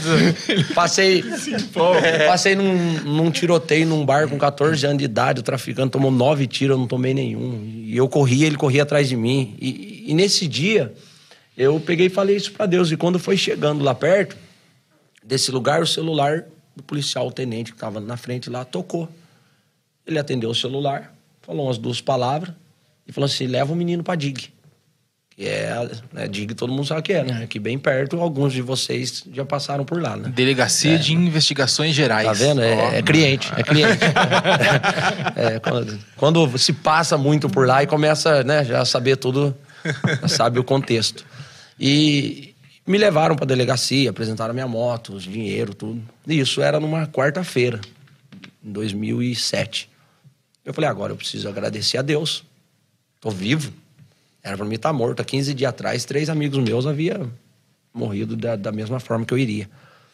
E, e quando eu fui pra igreja agradecer a Deus, entrei Não, mas calma aí. Você tava indo pro, pro matadouro lá, Pro daí os caras receberam uma ligação, trouxeram você pra DIG e daí te liberaram? me liberaram. O advogado foi lá, né? Eu já, eu já era, já tinha é, carteirinha com o advogado, tanto que gastava com ele. Você Foi já lá. tinha um boletim da Casa Já, com ele. O meu salário já estava tudo indo pro advogado. Ele foi lá mais uma vez, me tirou, né? Entendi. Daí, daí, você, daí você, quando você foi liberado da delegacia, você falou, putz... Foi numa quarta. É. Na, no domingo eu falei, eu preciso agradecer a Deus, cara. Deus me livrou, não era pra mim sair de lá. Eu sabia, eu, eu tinha noção que eu não sairia de lá. Nem eu acreditava que eu sairia de lá. Eu falei, cara, minha vida acabou aqui, mano. É o fim. E quando eu entrei dentro da igreja, uma igrejinha bem pequena, simples, a gente namorava já, sentamos no- último banco lá, tô lá sentado, o pastor pregando, ele para de pregar e diz assim, ó, tem uma pessoa aqui dentro hoje que quando vinha da Gurilândia sentido Dutra, achou que a tua vida tinha acabado. Então eles me pegaram lá no meio da Gurilândia e me trouxeram para Dutra. Mas o Deus que você clamou é maior do que os leões que queria te matar. E ele falou assim: Eu queria que você viesse aqui à frente, eu vou fazer, um- vou fazer uma oração por você. Ah, eu, um pouco incrédulo. Falei, eu- na hora eu pensei, falei, cara, ele deve ser parente de polícia, alguma coisa. esse Alguém, pastor- alguém passou minha ficha não, o pastor, acho que ele já sabia que eu ia vir aqui, sei lá, eu falei, marcar o policial era, não é parente, falou, ó, acho que vai aparecer um menino aí do bairro na sua igreja, aconteceu isso, isso. E ele falou assim, sai do teu lugar, vem aqui à frente, eu vou orar por você. Eu fechei o olho em pensamento, eu falei assim, Deus, se o senhor realmente existe, manda esse homem vir apontar o dedo na minha cara. Ah, falei isso, o pastor começou a chorar em cima do púlpito. Desceu, veio pelo meio da igreja falando, caminhando, foi lá no último lugar que eu tava, estendeu o dedo na minha cara e falou: Deus falou com você hoje. Aí ali eu Ah, chorei. não dá pra... ali eu chorei. Ali eu fiquei uns 50 minutos sentado na igreja chorando. Chorando. E ali e, e esse momento da- dentro da viatura foi o meu ponto crucial de conversão. Eu falo, falo para as pessoas, cara, Deus usa quem ele quer. Deus usou a força tática para me converter. Mal sabem eles o quão Você podia dar um gra- agradecimento público pra eles hoje. Obrigado por Sim, prática. nossa, hoje, hoje, hoje como eu sou tratado, né? Eu, eu vou na delegacia hoje, por causa da casa de recuperação, tudo. Eu chego o dele- o delegado fala pra mim, ô pastor, entra aqui, eu tenho contato. coisa, não? Eu tenho Muito contato louco, dos né? caras, pastor, o que o senhor precisar. Às vezes eu precisava de ajuda na casa de recuperação, eu ligava, a, a Polícia Civil ia lá com a viatura, pastor, estamos aqui à disposição do senhor. Às vezes ligava, pastor, tem um menino aqui que a gente pegou, tem como ajudar ele? Não, tô indo aí agora. E Deus me deu a honra de poder é, hoje ter amigos policiais, né? E, e falar, cara, poder contar para eles o que Deus usou eles para fazer na minha vida. Né? Então Deus, eu falo para as pessoas, a força tática me, converse- me converteu. Deus usou eles. E Deus usa quem ele quer. Será que a força tática daria jeito no Jefão? Porque Eu sou muito bonzinho. Não preciso não. Acho que só a NASA, né? Mandar pro espaço, sei lá. Pesado pra subir, velho. o... os caras ficam zoando você aqui, Hilton. Mas é, você falou da casa de recuperação, não sei se todo mundo que está assistindo a gente sabe. Daí, depois desse- dessa sua experiência de conversão, então você chegou a ter uma casa de recuperação? É, tudo aconteceu muito rápido, né? Dois meses depois eu já me batizei e dois meses depois também para a igreja eu já fui preso, né? dentro da igreja. Então, muito, Deus ajustou a minha vida, né? Fiquei nove dias preso, depois saí, Deus foi, casei, né? Decidi casar. Decidi cons- constituir uma família. É, Deus, Deus fez as coisas muito rápido. A única coisa que eu demorei um pouco mais para largar foi a maconha. Né? Ainda fui uns, uns dias para a igreja, ainda tentava dar umas, umas desbaratinadas. E um dia eu acordei cedo em casa e o Espírito Santo falou uma palavra ao meu coração: Você não precisa mais disso, porque hoje você me tem. E aquilo ali foi um basta, foi uma decisão. Eu falei: Chega, chega, minha vida agora é, é servir a Cristo. E, e no momento da, da conversão foi quando. sem quebrar nada. Foi quando eu fiz a. Você não ficar falando da sua filha. Foi- é, tá vendo? É, se fosse ela, já tinha derrubado até a mesa. E, e nesse momento da conversão foi quando eu fiz o convite pra Cintia. Eu falei pra ela: se você realmente quer continuar namorando comigo, só tem um caminho: a igreja. Se nós não formos pra igreja, não vai dar certo. Aí ela aceitou. De, pronto, ela aceitou. E a gente foi pra igreja, casamos, isso tudo. E, e dois anos depois que eu havia me convertido, eu passei por um processo de perca. É, a Cíntia estava grávida do Rio Tinho. E eu tinha um mercado no Três Marias. E, e Deus literalmente decidiu me falir. Foi uma decisão dele. Eu via nítido o senhor falando naquela época, mas muito imaturo na fé, eu não conseguia discernir o que era. O senhor falando, não é aí que eu te quero. Para aquele tempo, Deus não queria eu ali. Deus queria algo sobre a minha vida. E eu não conseguia discernir, eu não tinha um pai espiritual para chegar e falar, cara, eu tô com esse sentimento, o que, que eu faço? Vendo. E teve pessoas que foram na porta do mercado. Falou, cara, quanto que você quer isso aqui? Eu pago à vista para você sair daí agora. Eu falei, não, não quero, não quero. E no mercado começou a acontecer umas coisas tão, tão loucas nesse, nesse processo da minha conversão que, cara, eu, eu cheguei um dia lá, levantei a porta, o corredor que tinha arroz, feijão, macarrão, farinha. Eu entrei e tava tudo carunchado.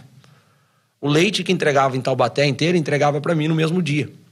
As pessoas compravam, levavam para casa e voltava com o leite estragado. E o cara da Comevap falava para mim, cara, eu não vou poder trocar para você. Sua geladeira tá com problema. Aí ia ver a geladeira, tudo normal. E eu não entendi o que Deus queria fazer. E literalmente Deus me faliu. A ponto de dias pro meu filho nascer, eu não tinha berço, não tinha carrinho, não tinha roupa. Cortou minha luz. é, Isso daí tem um, é é interessante, né? Porque você vinha de uma experiência de estar no mundo, é, dinheiro, a parte do crime, Ostentando. ostentando. Daí de repente você se converte, se vê com um filho para nascer, sem dinheiro para nada, para sustentar a sua casa. Chegou a passar na sua cabeça assim, caramba, vou fazer alguma coisa para Será que era isso mesmo, né? é. Eu cheguei em chegar em casa, ver conta de luz e falar assim, cara, era, é, é um corre ali, eu pago isso aqui. O, Eu o- por um- favor, o nosso tradução, o que seria um corre ali? Eu falo isso aqui. Um corre, um corre é prestar algum tipo de serviço Ah. para algum criminoso. Entendi. Estão mandando bem? Tá mandando bem. Tá e, e é bom isso, porque facilita bastante. Facilita pro quem tá Alan- acompanhando. É. Principalmente para Alan assistir. E pro Anderson, que eu queria mandar um abraço especial, que a Thalita chegou e não permitiu. Não permitiu mesmo. Então, Né? É, antes. o Anderson que Um tá em abraço, casa. Anderson. um abraço para você que está em casa. Deve estar lavando a louça. Ah, com esposa. certeza. Sim. É, fala com a Thalita. Thalita, depois que ele terminar de lavar a louça, manda um abraço pra ele.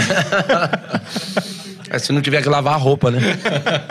Às vezes vai ficar tão ocupado, vai dormir tarde. vai quando for dormir, a cansado, Thalita já vai estar dormindo. É.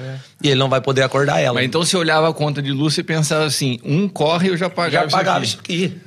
E, só que assim, o meu coração estava rendido ao Senhor. Eu falei, não, eu não... Você não, você não cogitava a possibilidade Não. de, de voltar Vinha pra... o pensamento, mas na hora eu já Ele lembrava dos leão na hora, né? É, porque é, o que me livrava, o que me voltava a, fazer- a pensar ao contrário quando vinha esse pensamento é porque sempre passava uma viatura.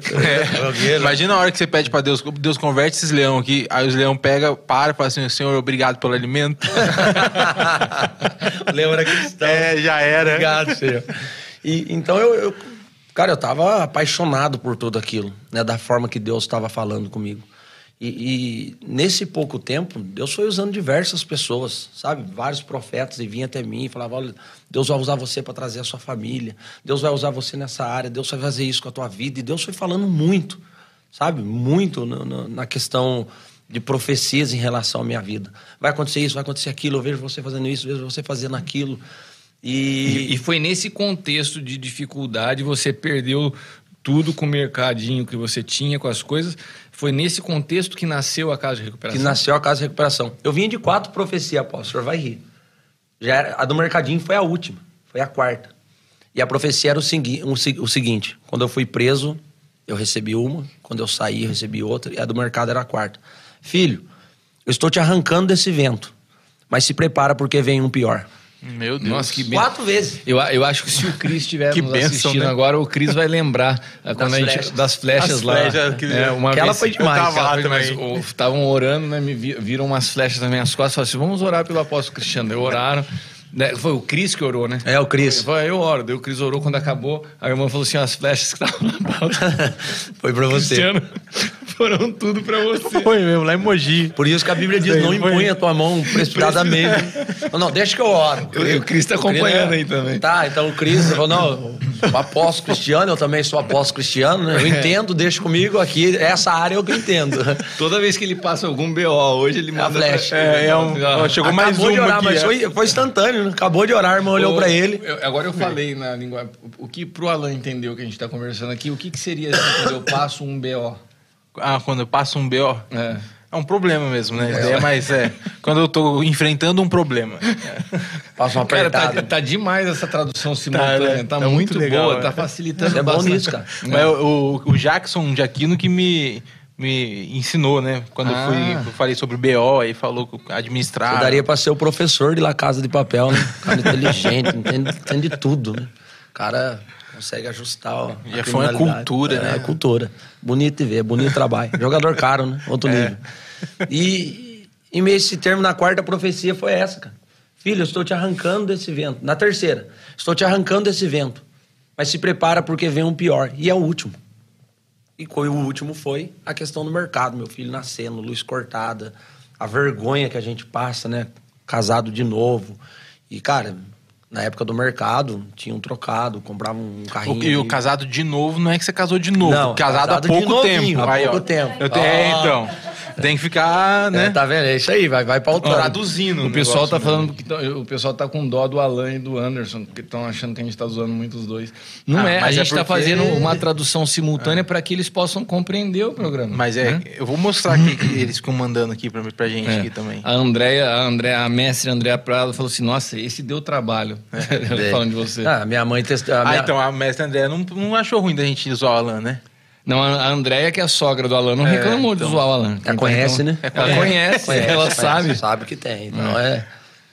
E, e nesse processo, quando eu perdi o mercado, é, eu tive que voltar ao mototáxi para trabalhar. E, e havia me sobrado, eu lembro que eu vendi uma moto, dois carros, e fui jogando no mercado e foi indo. Mais uma vez o Bob entra na história, eu fiz um empréstimo no nome dele. Falei, Bob, faz um empréstimo no seu nome pra mim, cara, eu preciso levantar o mercado. Ele foi lá, fez o empréstimo pra mim. Eu joguei o dinheiro do Bob lá do empréstimo, fali, cara. Nossa. Coitado do Bob. O Bob sempre foi meu anjo da guarda, né? Sempre teve ali. E ele sempre bonzinho. Ele... Bonzinho. O Bob. Bonzinho. O Bob começou a dar trabalho depois que eu me converti, aposto. Aí ele começou a dar trabalho. Chegava em casa arrastado, bêbado. Depois que eu me converti, aí ele começou a dar um certo trabalho. Mas não durou muito também. E, e- e nesse processo me sobrou uma, uma Titan, 2002, documento atrasado. Falei, cara, o único caminho agora é, é ir pro mototáxi. Mas quando Deus decide, cara, quando Deus encrespa com a gente, é que nem diz o apóstolo, ele não sabe brincar, mano. Não, ele não sabe brincar. Cheguei no dono da agência, não falei que a moto tava com documento atrasado. Falei, cara, precisava correr isso, aquilo, aconteceu a situação, meu filho tá para nascer. E ele falou, não, tranquilo, corre aí. Vai eu, segunda-feira, 9 horas da manhã, pego uma corrida, olhei, vou pegar aqui no Jardim América e levar lá no, no- na agricultura, ali na, na Agronomia? Na agronomia. Na agronomia. Falei, nossa, armou. Tô descendo ali 9 horas da manhã na segunda, quando eu viro ali um comando. O policial me parou. Era um mototáxi clandestino, porque eu não tinha veículo com ano para trabalhar no legalizado. O cara falou assim, não precisa nem pagar a corrida dele. Mototáxi clandestino. Me pediu o documento da moto, entreguei o documento atrasado para ele. né? Não falei o que eu estava passando. Mas, cara, foi, foi tão profético aquele negócio, porque ele, ele apreendeu a minha moto, largou eu a pé, desmontou o comando e foi embora. Parece que tava, Tava me esperando. esperar. Me esperando. Aí me sobrou dois capacetes. e, e- e nítido eu ouvi a voz do senhor falando assim: não murmure. Ai, cara, que sensação, não? Você Cara, perde tudo, de repente a sua Foi o que sobrou. Você vai, que você eu ia voltou- levar o pãozinho pra casa. Você voltou an- a pé com os dois capacetes. Não, e pequeno os dois morros que tem lá, né? O da agronomia e da chácara. Não, o senhor eu falei, o problema não é murmurar, o problema é o morro, senhor. e eu saí ali, saí cantando um louvor com os dois capacetes Ah, no saiu de boa? Saí e falei, senhor, eu não vou murmurar. Saí ali cantando um louvor. Falei, Não reclame da sua segunda-feira, né? É, fui cantando um louvor ali, subi com os dois capacetinhos aqui, blusa, um calor de rachar, eu com blusa, capacete. Cheguei em casa, assim, tia, entrei e falei, amor, o que tinha foi embora. Não, não deu. Mais uma vez, vai eu no Bob. Ô, Bob, sem moto, sem dinheiro. Cara, não tirou uma moto pra mim. E, e, assim, meu pai foi um cara que ele sempre... Eu precisava de cheque. Ô, pai, empresta o cheque pra mim. Ele emprestava, mas falava, tá bloqueado, viu? Você me traga meu cheque aqui. Então ele emprestava carro. Ele, ele chegava em casa às vezes e falava, ó, tá aqui a notinha, você deu, entregou com menos gasolina que tava. Ó, estourou um cabo lá, acabei de trocar, tá aqui a notinha. Então ele, ele sempre foi assim. E o Bob falou assim, a gente foi tentar tirar uma moto no nome do Bob, faltava mil reais para poder aprovar a ficha. Naquela época, mil reais, ainda hoje é um bom dinheiro, mas naquela época era mais ainda. E o Bob falou, ô Hilton, eu sei que o pai tem. Porque meu pai também nunca foi de guardar, sempre foi, sabe? Sempre foi de dar tudo que tinha. E ele falou, eu sei que o pai tem. Eu falei, ah, Bob, mas você sabe, o pai não, mano, o pai não vai dar, mano. O pai mais queria emprestar um cheque para 30 dias e a Honda não vai aceitar um cheque bloqueado. Não sei se meu pai metia o louco também, falava que tava bloqueado, né? E ele falou, vamos lá, mano. E eu fui.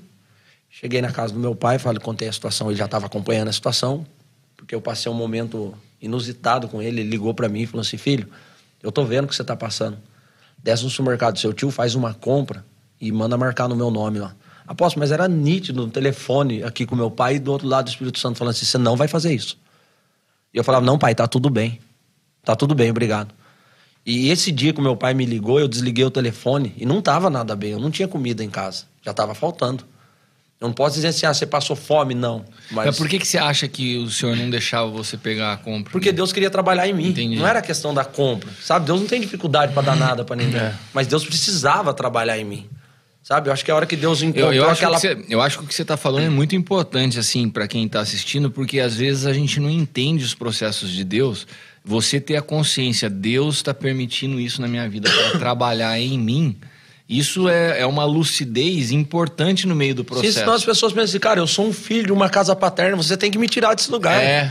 Cara, e se Deus decidiu te pôr nesse lugar, não- ninguém vai tirar. O corpo de Cristo vai passar com você. É. Eu era consolado quando eu ia na igreja, É. aos cultos. Eu Chegava ali, o corpo de o é Cristo isso, me consolava. Eu me lembro de situações de eu estar no, no banheiro do mercado sentado chorando, porque eu não entendia o que estava acontecendo. Eu largava a Cíntia sozinha no mercado grávida e eu ia pro monte e ficava no meio do mato lá chorando o dia inteiro, esperando Deus uma solução de Deus. É, eu acho engraçado porque a gente passa por problemas e a gente é muito julgado, principalmente pelo fato de ser ministro, né? É, não é o cristiano, É. né? não, não tem Deus, olha o que está acontecendo na vida dele. Não, quando- que- e, e- e parece que as pessoas colocam sobre a gente um peso maior, e, e- mas isso não é algo de agora, né? Isso, o Jesus passou por isso, ué, não, é, não é filho de Deus? Aham. Por que não sai daí? Quando eu É, fui preso, eh, eh, quando eu fui preso, chegou dentro da prisão pra mim. Falou, ei, mano, tem gente falando que a hora que você sair daí, você vai fazer que nem teu pai, vai meter o pé e nunca mais volta dentro da igreja. Então a gente ouve essas coisas. É. Mas, cara, a gente, não- a gente não se move por isso. É. É, a, gente, a gente se move por aquilo que Deus está pensando da Mas gente. então vo- você passava toda essa dificuldade, num- com dificuldade até para comer, mas você tinha clareza que Deus estava trabalhando em Sim, eu tinha clareza que Deus, Deus precisava fazer isso mim. Para aquilo que Deus iria confiar em mim, ele precisava fazer isso. Né? Porque se Deus confia, Deus confiou vidas na minha mão. É. Né? Quando, os 10 os 10 anos que a gente ficou na comunidade terapêutica, a gente atendeu 2.200 jovens. Deus confiou essas pessoas na minha mão.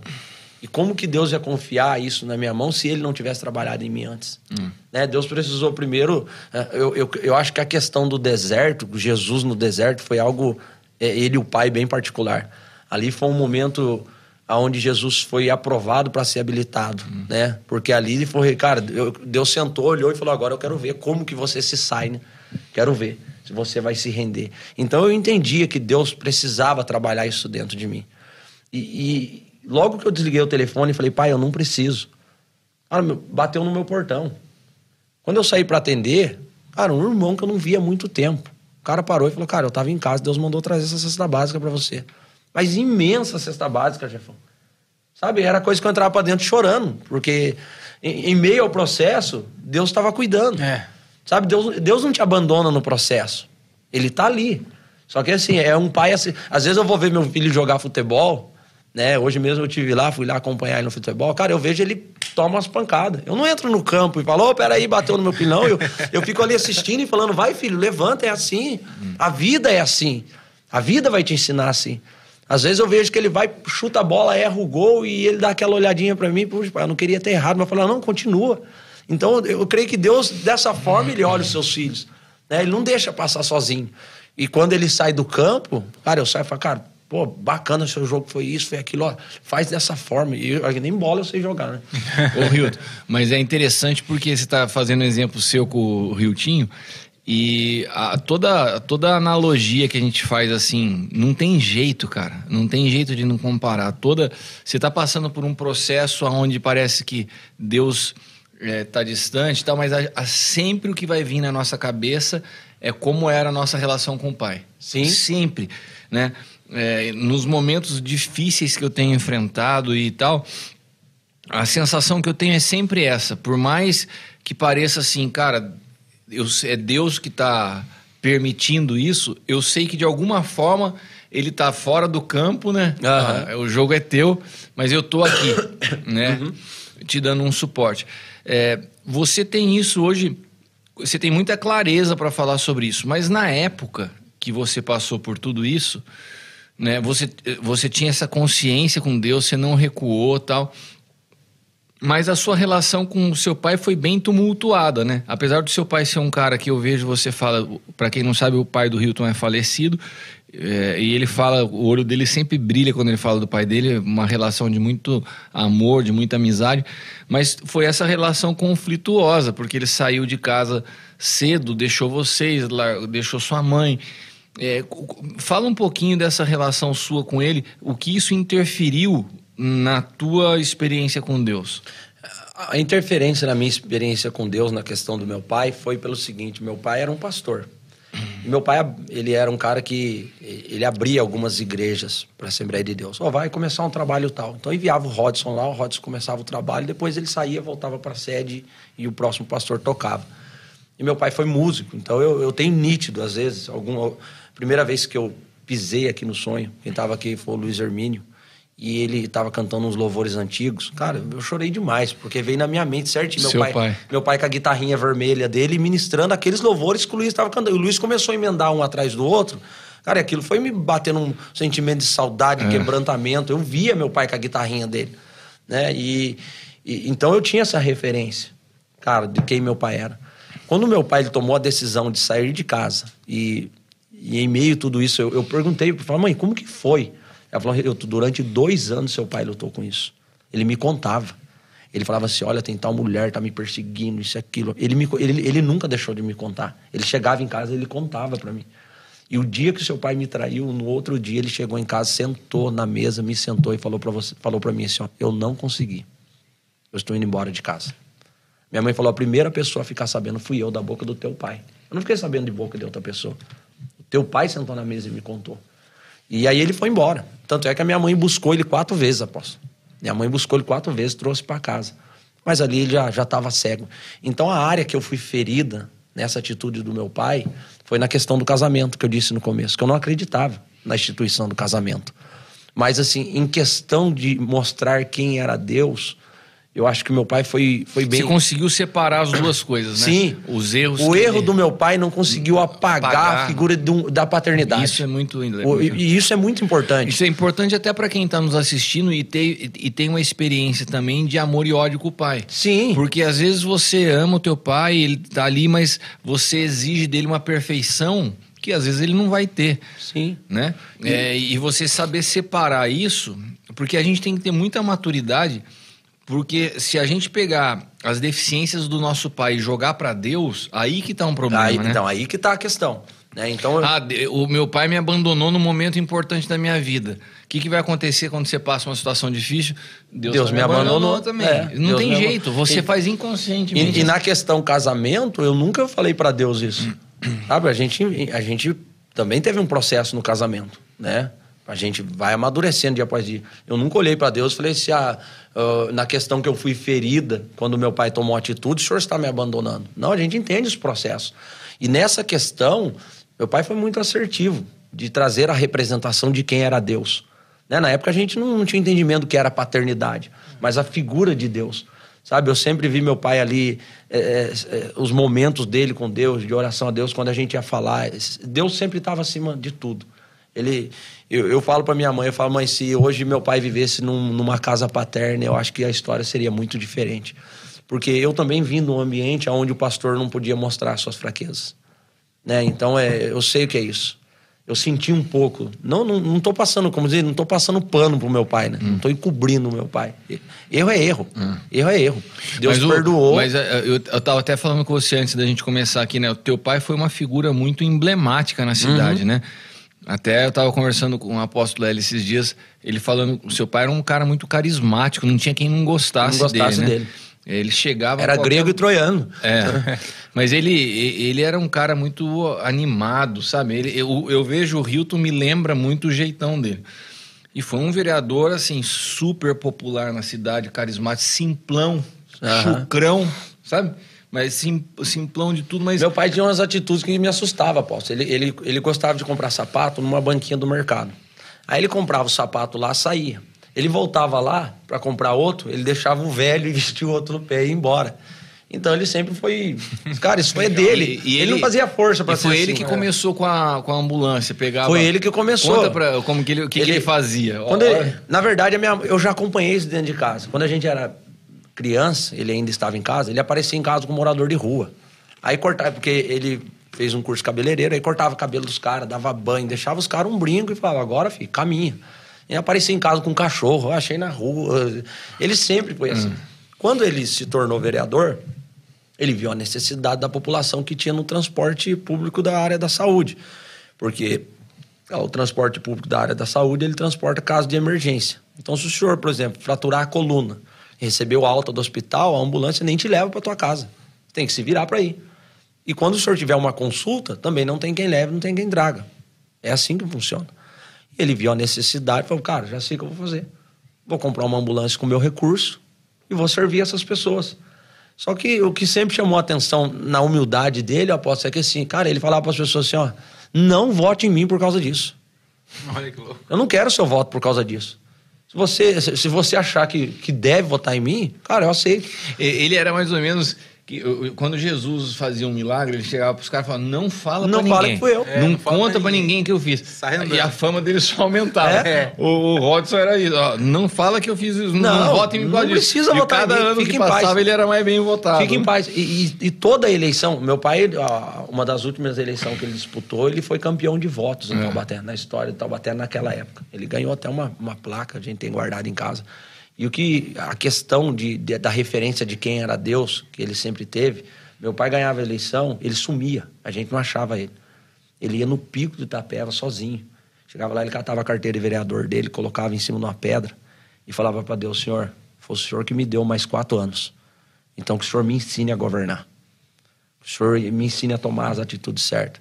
Tanto é que a cassação do meu pai foi por transportar pacientes com câncer. Então, isso que eu ia falar. É, o, o, seu pai ele teve uma vida inteira de serviço à população. Eu conheci um pouco na, é, o, o, seu pai né, na época da, é, que ele estava como vereador e me lembro bem dos fatos. E depois, quando ele quando ele foi caçado, ficou estigmatizado uma imagem, porque ele foi muito perseguido, tinha muito. muita inveja, muito. né? É, o pessoal se incomodava. Imagina os caras mais intelectuais, mais preparados, hum. vamos dizer assim, para ser um vereador. Chega um cara simplão de tudo, fala tudo é, desajeitado mas era popular e a população amava o cara. Daí e, criava... não, em meio a tudo isso, aposto, ele foi eleito, quatro mandatos na Câmara, o melhor orador da Câmara. E, e eu acho que o púlpito deu, deu isso de é, presente. É, ele tinha a leitura bíblica, a, oratória sabe? a oratória. É. Aí mas, você pega um cara que mas não era na faculdade, não é. tinha nada, simprão. E, Quando é. subia lá, o cara é eleito é, melhor orador. É. Então, daí incomodava os outros. E, e, eu, e essa perseguição acabou levantando uma interrogação em muita gente que eu acho que é uma oportunidade que você tem de falar a realidade dos fatos, porque ficou assim. É, ah, o cara viajava com dinheiro público. Ah, saiu o nome que o cara é, era o príncipe de Taubaté, né? Saiu fantástico, fantástico. tudo quanto é jornal, tal. O, o que, que aconteceu naquela história? que acho que nem seu pai teve, nem vocês tiveram a oportunidade de vir a público e falar isso. E, cara, o programa vai ficar gravado, sempre vai ter a versão Sim, de, de o vocês. outro lado, né? É. A outra face. É. Meu pai foi um cara que um dia. nós passamos também, na infância, passamos muita dificuldade, sabe, apóstolo? É o que eu falo pro senhor, cara, passou fome? Não, passamos dificuldade. Né? Algumas É, mas vocês necessidades. vêm de uma origem simples. Uma origem né? simples, né? Meu pai, é o que eu falei pro senhor, ele na casa dele não tinha banheiro, então fazia necessidade na lata. Ele engraxava É, sapato. engraxava sapato, vendia picolé, foi É. eletricista, caminhoneiro, cobrador da Arapuã. Teve mil e uma utilidades. E quando ele, ele falou um dia para Deus, ele contava muito isso pra gente, que ele falava pro senhor, assim, falava, senhor, um dia eu quero poder ganhar 10 salário mínimo para me poder gastar com o teu povo. E minha mãe falou, cara, seu pai não tinha jeito. Às vezes acontecia alguma coisa na igreja, precisava fazer alguma coisa para a igreja, ele arrancava aliança de casamento. Ah, dá de oferta lá, toma isso aqui de oferta. Seu pai, ninguém, não conseguia segurar o seu pai nessas horas de semear, sabe? Meu pai Ele era muito generoso. generoso. Então ele dava o que tinha dele. Eu acho engraçado, porque você vai falando do seu pai, eu vejo tanto ser nele, cara. Você tem o mesmo jeito, cara, o E- mesmo coração, o mesmo jeitão. Um dia, e eu conto a história, você fala, cara, um dia eu tava numa prova a pé, Deus mandou meu pai comprar um carro pro missionário, cara. Ó, entrei numa luta, cara. Aí meu pai me chega em casa com a Belina do missionário, que ele rodava pra todo lado. Meu pai foi lá, comprou um carro, colocou quatro pneus, som, filme, falou, Deus, E deu Deus mandou fazer isso, mandou dar pra aquele missionário. Foi lá e deu. Aí ele pegou, ligou pra mim e falou, Hilton, você tá a pé, né? Eu falei, tô. Ele Falou, então, cara, eu tô com a Belina do missionário aqui, mas só serve pra galinheiro. Cara, quando eu cheguei na casa dele pra ver a Belina, mano, meu, aquilo era a amostra grátis do inferno, aquela Belina. Amarrado com arame, tudo torta, os, os pneus comendo torto, arame no o pneu, você andava à noite, saía faísca. E ele falou, quer pro seu? Eu falei, pai, tô a pé, filho, dá pra cá. Né? Então, é, ele sempre foi um cara Essa nem generoso. precisava le- levar gasolina pra tacar fogo. Não, ela Era só sozinha. É. É. só andar que ela que- queimava sozinha. No primeiro dia eu fui no shopping. Eu, minha sogra, assim, de meus filhos. Você imagina, eu tinha acabado de perder tudo. Aí veio a Belinona, vamos pro shopping. Ah, vamos passear, né? Nem filme tinha. And- Andava assim. E, e ele era muito generoso. E ele falou para Deus: "Só Deus, eu quero um dia poder ganhar 10 salários mínimos para poder abençoar o teu povo. E quando ele se tornou vereador, o salário dele era 10 salários mínimos. E eu vi, cara, meu pai gastar o salário dele todo. Meu pai morreu sem casa própria, aposto. Ele não tinha casa própria.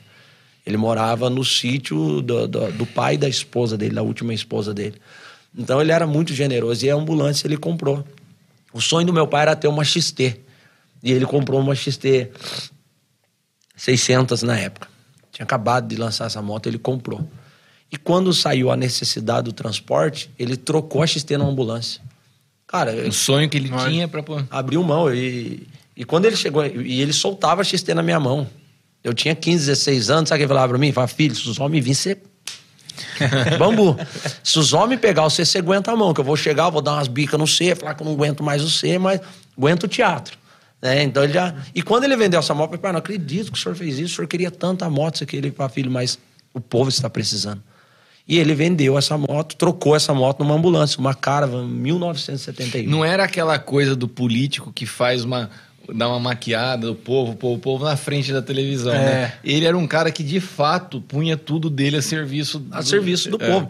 O celular dele ele só tocava a cobrar. Ele falava, pode ligar para mim a cobrar, sabe? Porque é você que paga a conta. Ele falava para os munícipes. A conta é, você que sabe, paga. Eu acho importante falar Legal. isso, porque às vezes você fica. A gente é uma cidade relativamente pequena, todo mundo se conhece, né? E, e hoje todo mundo sabe, ah, o Hilton caminha lá com o Cristiano e tal. E às vezes a pessoa fala, ah, o Hilton não é filho daquele cara que era o príncipe da terra. Eu falo, meu, você não sabe do que você tá falando. É. Você não sabe da história do cara. Eu sei, conheço. A... Então, é, é, por isso que eu acho importante você falar. Porque aquela situação que ficou pública, na verdade, não foi nada daquilo que a mídia nunca nos deu oportunidade De- de falar. de falar o que aconteceu É, então, realmente. Mas aqui com toda a nossa audiência na mesa podcast, mas na verdade eu, eu falo brincando, mas é, da gente poder deixar isso gravado Sim, e é relatado, eu acho que é importante. Conta como que foi essa situação que foi pra mídia, de uma- que ele estava viajando. Aí, meu pai ele recebeu um convite para ir para Espírito Aracaju, Santo, né? Aracaju, Dar uma palestra. para dar uma palestra. Ele tinha sido eleito o melhor orador, escolheram ele e falou, cara, eu vou. E a gente veio de família muito simples. Meu pai foi andar de avião depois que se tornou vereador. Foi quando ele andou de avião, tinha que ir para Brasília, algumas vezes ele foi. E quando chegou em Aracaju, tinha acabado, o Facebook tinha acabado de, de estourar, né, o Facebook. E meu pai ficou encantado com aquilo.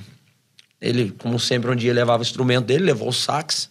E eles chegaram no hotel lá. O hotel era bacana, de frente pra praia. E ele saiu tocando frente pra praia. E, cara, ficou. Maravilhado ele tá Ele falou, cara, eu nunca imaginei na minha vida que eu ia conhecer o Nordeste.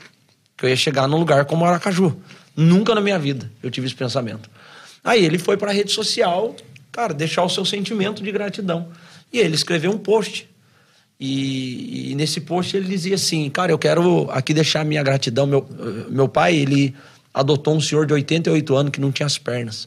E meu pai cuidou dele todos os dias, dava banho, cuidava, comida, até, até ele morrer. Meu pai levou esse senhor para casa, porque não tinha família. E meu pai falou: Eu quero agradecer, cara, o meu povo. Porque eu fui um cara que não tinha banheiro em casa, fazia minhas necessidades na lata, engraxate, vendedor de picolé e tudo que eu já disse. E ele falou assim: Cara, eu, eu nunca na minha vida imaginei que eu pudesse conhecer o Nordeste. Daí ele falou: Por isso que eu acordo todos os dias, 5 e meia da manhã, vou na roça buscar pessoa com câncer, vou para São Paulo levar a pessoa com câncer, vou para o hospital. De... Meu pai pegava a ambulância dele em 1971, uma caravan, e ele batia em, Ba- em Barretos, apóstolo. Numa caravan, cara. Você já parou para pensar? Caramba. 1971. E ele ia com ela levar a pessoa com câncer. Ele fazia questão de pilotar a ambulância. Sabe? É, Então ele, ele já tinha uma van também nessa época. E a van ele comprou. Olha o pensamento dele. Ele falou, cara, eu preciso comprar uma van para servir as irmãs da igreja. Porque tinha muito aquela época do circo de oração, as irmãs iam cantar numa igreja, iam cantar na outra. Então ele servia.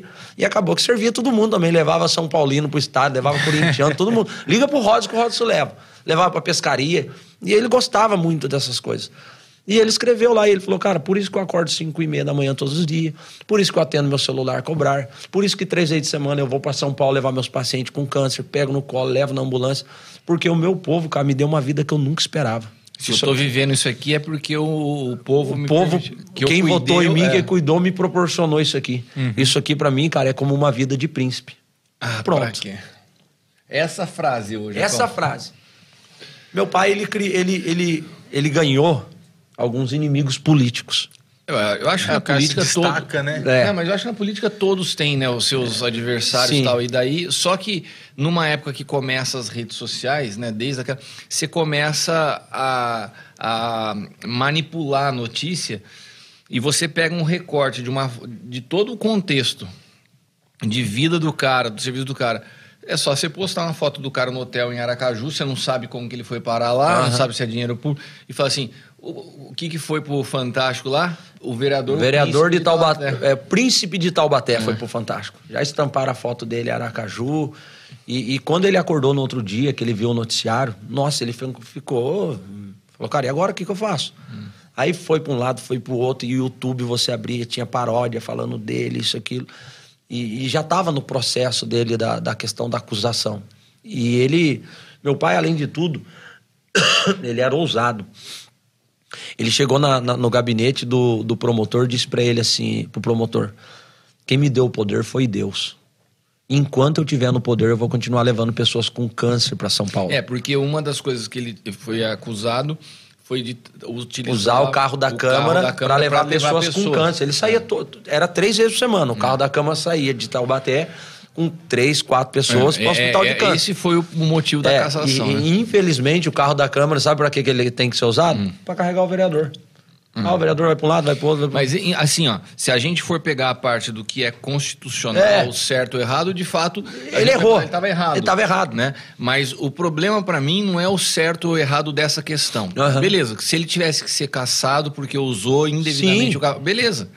O, o, o que eu Essa acho foi a mais rasa. É, o que eu acho mais importante dessa conversa aqui é exatamente tirar o estigma de um cara que é, foi um cara tão simples, que serviu a população de uma forma é, tão genuína e de repente ficar marcado Como com a imagem de um cara corrupto. Aham. Né? Errou na maneira de fazer a gestão do veículo que era para transporte pessoal, errou. Sim. Mas se- a gente tem que ver também é, o contexto da história do cara, a motivação do cara, porque senão quem não conhece ouve a história fala. "Ah, E não é assim, né? E, e nós que estávamos nos bastidores, nós, nós sabemos que nós enfrentamos em meio a tudo isso. Aí ele teve que se reportar na Câmara, foi lá, se reportou, tudo isso. E, e nos jornais agora estavam saindo que o vereador Rodson Lima seria caçado e seria condenado a três anos e meio de prisão. E por algumas vezes eu peguei meu pai nesse processo tentando se matar. Cheguei um dia na casa dele, eu passar na casa do meu pai ver ele. Quando eu cheguei lá, ele estava deitado No- na cama. depois que aconteceu Depois tudo que isso. aconteceu tudo isso, Então, porque aconteceu tudo junto. Em, em Hilton, uma das coisas. A, a Leila tava falando pra mim agora, eu ouvi ela falar, antes da gente começar até aqui. Vocês vocês lembram de um vídeo que, que viralizou daquela menina? Fala assim. é, como que é? Já acabou, Jéssica? Já, Duas- sim. Você lembra? Lembro. Duas meninas brigando. Duas meninas que estavam brigando, daí uma tomou uma surra da outra, aparece com a cara toda, já acabou, já. Diz que a, a vida dessa menina foi de- faz cinco anos já essa coisa. Uhum. Que a menina acabou a vida dela. Acabou. Ela entrou numa depressão profunda, bullying de tudo quanto é lado. Acabou a vida. Eu- a vi- viralizar esse vídeo destruiu a vida. Até hoje, ela faz tratamento. As a redes vida da- sociais é uma arma na mão de quem não, não, mas tem... você sabe o que eu acho? É, Isso aqui serve para todos nós aqui, né? O, o- o contexto que a gente está vivendo, é, o, que, o que a arma perigosa que é você, você jogar, às vezes por vingança, por raiva, por brincadeira. Falar da vida, o, o- contexto que envolve a vida de uma pessoa. O- o- às vezes, uma pessoa, por vingança, por não gostar do. do- por ter uma inimizade ou uma, uma As posição ideias, política é, diferente. diferente. O cara faz um negócio desse, daí o filho chega em casa e vê o pai tentando se matar. É, é muito sério. Ele, não- de- ele tava deitado seminu na cama, assim, ó. E ele já fazia uns dias que não saía de casa. E quando eu cheguei lá, ele tinha uma faca no, no criado mudo dele, ele deitado seminu, e ele falou pra mim assim, filho, essa madrugada eu via nítido no meu coração, no, no meu ouvido. Conte três costelas e, e enfia a faca no meio que vai acabar os seus problemas. Acabou. E ele falou, filho, e tá assim os meus dias. Eu venho de São Paulo de carro, aí eu ouço falando comigo assim, ó, dá uma puxadinha pra direita, acabou. Sabe? Ele falou assim, eu já pensei em escrever carta, entrar num, deixar a carta pra vocês, entrar no, no mato, sumir, me pendurar numa corda. E ele foi emagrecendo, foi adoecendo por causa disso tudo. E eu acho que a, a- doença dele, tudo foi. Uma foi a pressão psicológica. foi logo depois ele apareceu doente, É, entendeu? Ele apareceu doente. Estourou um câncer no, no, nos rins dele. Com certeza. E, e passar de dias... A, a questão da injustiça. da né? injustiça, o sentimento É de injustiça, muito- e você tá de mãos atadas, É, você não tem o que Tudo que fazer. ele fez a vida inteira, né? A vida inteira. servindo. Daí, repente. quatro mandatos, cara. É, É, 16 anos. 16 anos é, servindo né, a todos. Mas por causa de alguns inimigos políticos. E assim, cara, E, isso e é- muito mais, né? Que ele já fazia isso antes, né? já fazia antes. Ele não precisava estar Não, com ele não precisou da ser- política é. para fazer. Não, a política só, só, é, abriu as portas ampliou pra- ampliou para ampliou, ele fazer exatamente. mais.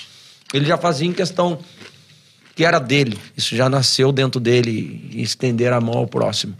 E, e, cara, pior de tudo é quando você abre a sua rede social no dia que teu pai morreu e teu pai tá marcado na rede social por inimigos, tá escrito assim, ó, bem feito, agora vai queimar no inferno no colo do capeta.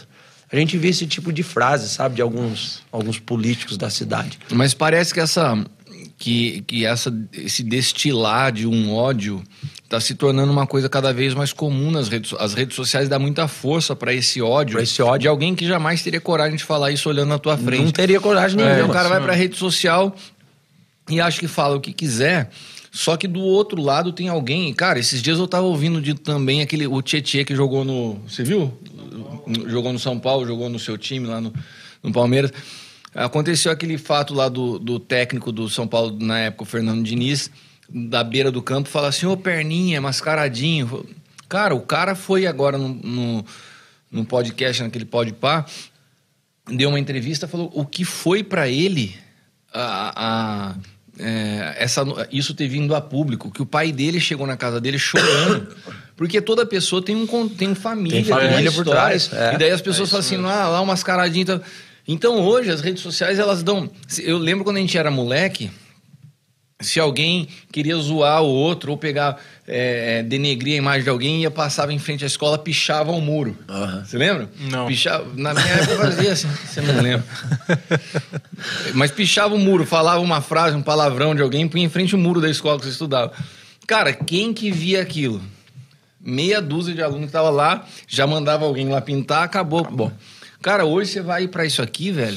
Você solta um negócio desse, Não, meu pai acordou com o noticiário no, no- no- no Fantástico, no Brasil inteiro.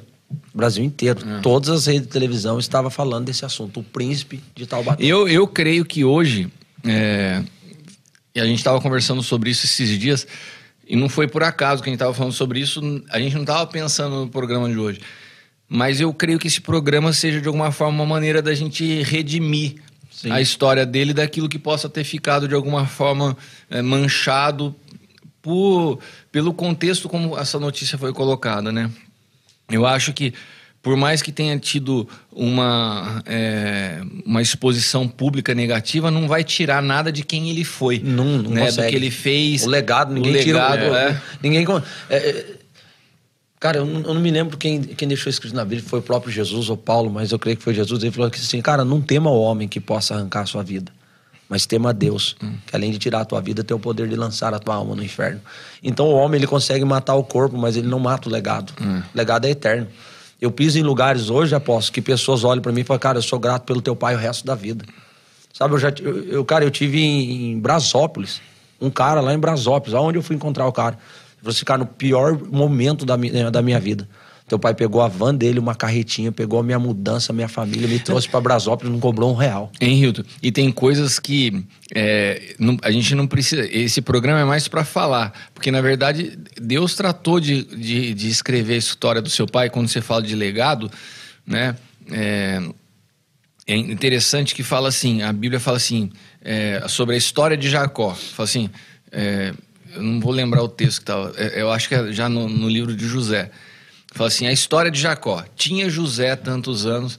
Quando a Bíblia fala da história de Jacó, ela começa a história de Jacó, Jacó falando da vida de José, José. que era o filho.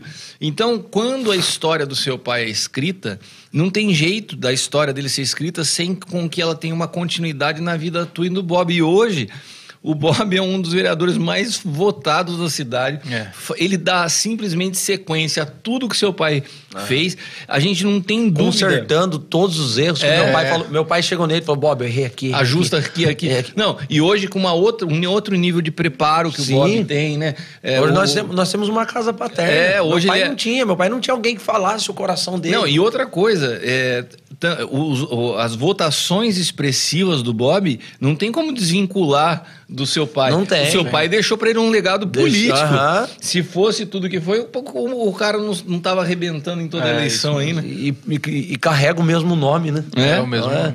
Cara, é, é o que eu disse pro senhor, onde a gente chega, é, é muita gente. A gente tem uma, um, um cadastro lá do- das pessoas que o meu pai atendeu diretamente, é, tem 19 mil pessoas. E, cara, e é o que eu sempre disse, ele, eu nunca vi meu pai falando assim, ó, cara, eu tô te fazendo isso, mas volta em mim. É. Nunca. Aposto, eu cheguei a passar com meu pai na beira de ponto de ônibus, ele olhar uma moça, e a moça nova, bonita e banguela, faltando os quatro dentro da boca. Ele voltar com o carro, retornar, parar pra moça e falar, cara, entra aqui. Vou te levar num dentista, você é muito bonita pra estar assim, você não pode estar assim. Você- levar a moça no dentista e pagar o dente Eu, dela eu acho Deus te abençoe. Eu acho que o que você tá falando tá tocando muito o coração do Jefão, porque se é o Jefão, ele passa, abre o vidro e tira sarro da menina. o cara é ruim, velho.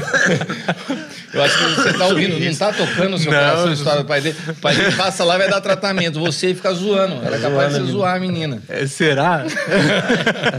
Mas meu pai, de contrapartida, também era folgado, cara. Nossa, era muito... Então isso você herdou dele também. Herdei dele também. Era muito folgado. Muito, muito folgado. Ô, ô Hilton, E, e a questão da- de, de- de Deus e meu pai, a representação, pô, era tão forte que, tipo assim, eu todo, todo malandrão no mundo, isso e aquilo. Eu chegava no bar onde meu pai estava, chegava com a galera, meus amigos, ele olhava pra mim e falava assim: e daí, meu, você tá me tirando? Eu falei, por quê, pai? É, porque você chegou e não me deu um beijo. Aonde ele tivesse, eu tinha que cumprimentar ele com um beijo. Era a bênção, dava um beijo no rosto dele, ele dava um beijo no meu. Eu falava, "Ah, só porque você tá perto dos seus amigos, você não vai me beijar? Era assim, então é. Cara, ele, ele era muito carinhoso, sabe? Ele era muito carinhoso. Então, o erro dele não conseguiu apagar a questão da representação de quem era Deus. Porque sempre ele estava falando. Então, assim, é- é- hoje eu falo isso para as pessoas. Falo, cara, você está passando dificuldade em algum processo, mas você está inserido no corpo, não saia. Meu pai demorou 23 anos para achar o caminho de casa, cara. Eu imagino quantas noites, quantos dias ele lembrava da época que ele era pastor, do que ele fazia, o que Deus havia feito na vida dele. E ele tentava voltar e não achava força. Então, cara, está passando processo, está chorando, está acontecendo. O corpo passa junto com você, não saia dele. É, O apóstolo Paulo disse que não tem vida fora do corpo. Né? Você, cara, é um, é um suicídio. Você vai cometer um suicídio, você vai abortar o plano de Deus. E, e graças a Deus, Deus deu essa graça né, de pegar o que o meu pai carregava, de ser um pastor, um político, e falar: tá aqui. É o caso de José. Vai, Bob, continua aqui, eu continuo aqui. E, e, e, nesse processo. É mesmo, né? Ele distribuiu nos dois filhos. Nos né? dois filhos. O Bob pegou a área política. A área política, eu peguei a área pastoral, É. entendeu? E, e meu pai já conversava com a gente sobre isso. Né? E falava pro Bob, eu tô te preparando para ser um político. E para mim falava assim, cara, você cuide da igreja. Você é pastor, cuide da igreja. Aí você imagina, né, cara? Você, para as pessoas isso, fala, pô, mas teu, teu pai não estava desviado. Não, mas ele, ele fazia questão de olhar para mim. Cuide da igreja, Deus deu a igreja para você cuidar, cuide dela. E três dias antes de falecer, ele mandou pro chefe de gabinete dele uma escrita e disse assim, cara, Deus me chamou, eu estou indo embora. E eu estou indo embora muito feliz. Deus me deu um filho pastor. E o Bob, eu sei que ele é um político muito melhor do que eu, porque ele está consertando os, aonde eu errei, ele está fazendo certo. O cara imprimiu essa, essa conversa no, no Facebook. legal, né? E guardou, mandou pra gente.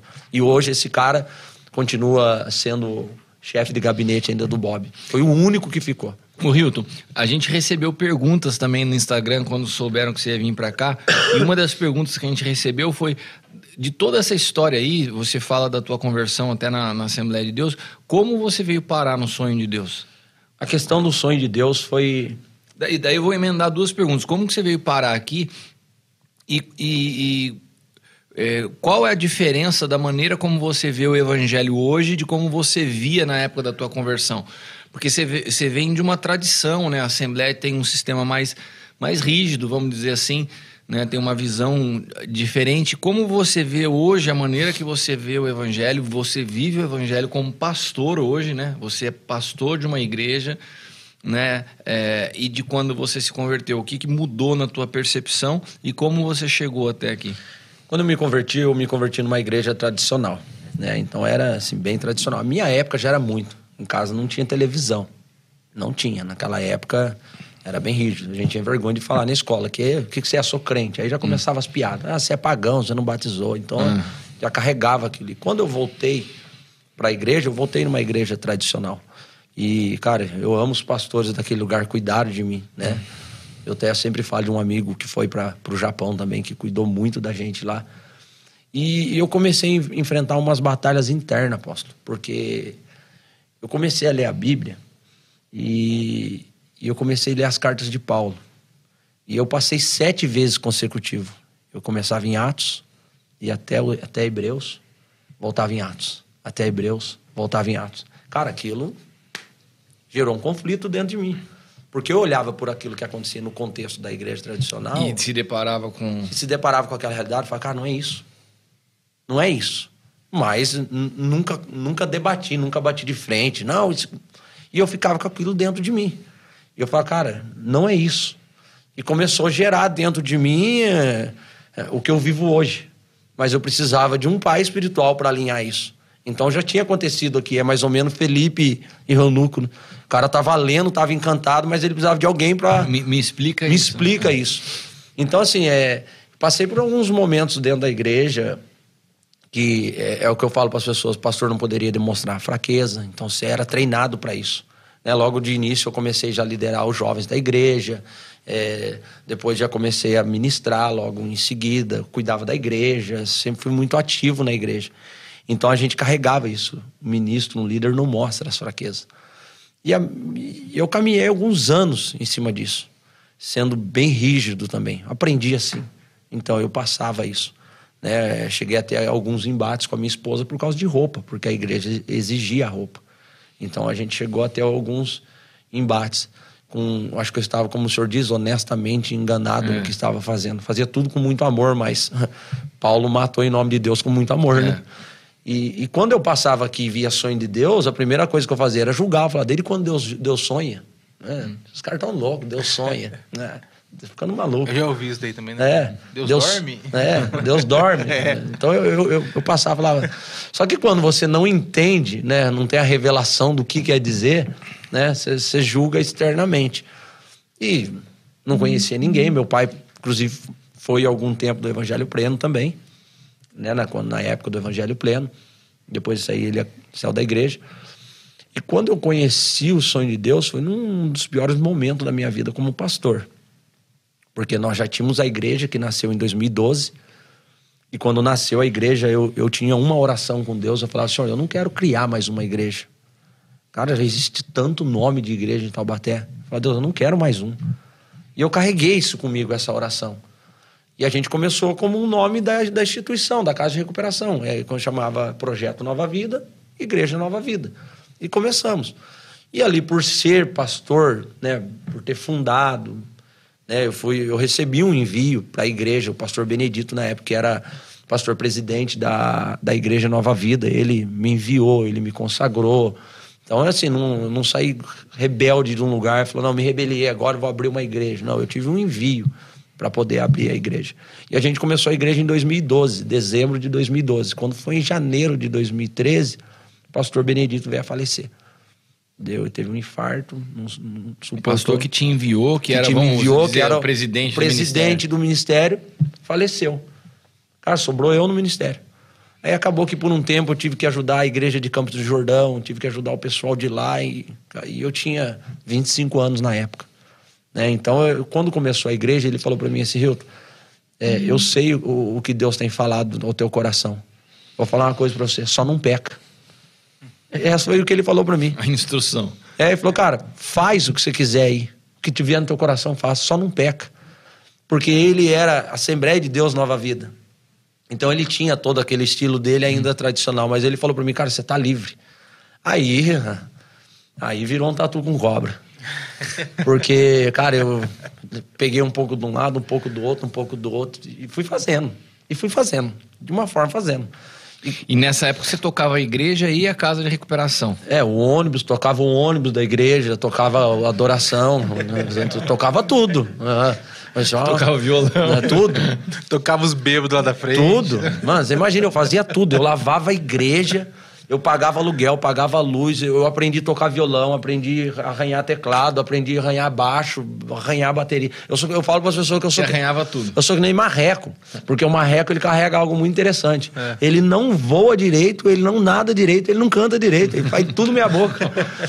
e por causa da, da, da, da necessidade da igreja, cara, eu hum. falei, eu tenho que fazer tudo. Então, quando começou a igreja, meu pai deixou de herança um teclado, um Roland. E eu falei, preciso aprender isso aqui. Cara, eu passei uns seis meses, porque dele por ele, para ele são todas as coisas. Coitada ó, da Cintia, né, cara? Não. Dentro da... Até hoje. Até hoje, ela tá aqui assistindo. Tá vendo? E, e, era isso, e era eu navegarei. E ali, ó, marcha. Já chegou no Japão de tanto Não, navegar. Tanto navegar, fundou, né? tanto navegar. E começava, era, era, conseguia emendar de uma nota na outra, né? E era isso. Podia ter né, trazido um teclado, né, cara? É. Poxa vida, viu? O pastorzinho dos teclados. Já pensou? É, podia ter trazido pra gente, você dar uma parada. É só, é só gente saindo, gente. né? Hum. o pastor Hilton vai cantar. Carol conseguiu um Esse dia eu perguntei pro Rafael, Rafael, é, cara, quando, quando eu tô adorando lá, cantando, você assimila a minha voz mais ou menos com a de quem? Ele falou, pastor, o senhor é um pouquinho pior que o Luiz Hermino cantando. eu falei, nossa, sou ruim, hein, cara? Eu falei, ainda bem que Deus não olha a voz, né? Graças a Deus. Ele falou, o Luiz, o Luiz é ruim, mas o senhor ganha dele. Falei, ah, tá bom, cara.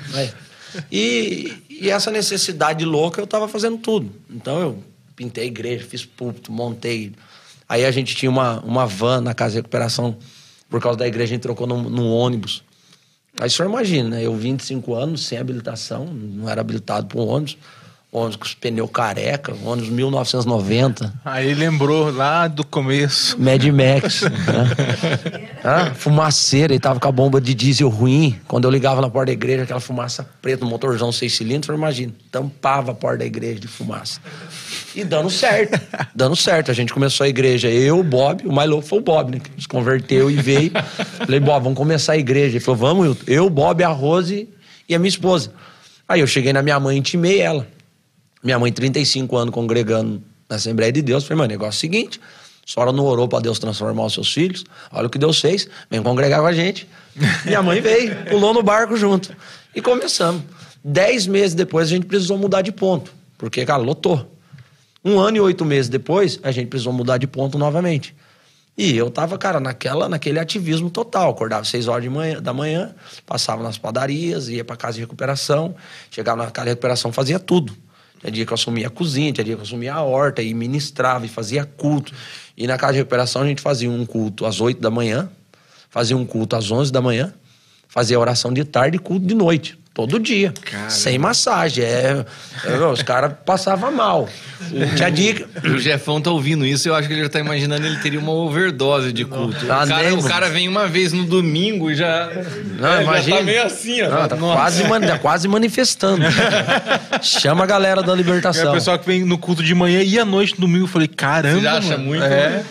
E meu, tinha dia que eu chegava na casa de recuperação e, e pegava uma palavra isolada da Bíblia que dizia que um rei pôs a cidade toda para jejuar, lembra?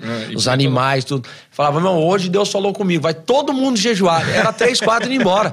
Ó, pastor, tava passando fome na rua, eu vou passar fome aqui dentro. Eu, Não, ó, pode cortar a comida das galinhas, dos cachorros, tinha, va- tinha uma vaquinha lá, um porquinho, corta a comida de todo mundo. Hoje é um dia de jejum ao Senhor. E, cara, nesse ativismo total. Não deu. A igreja começou em 2012.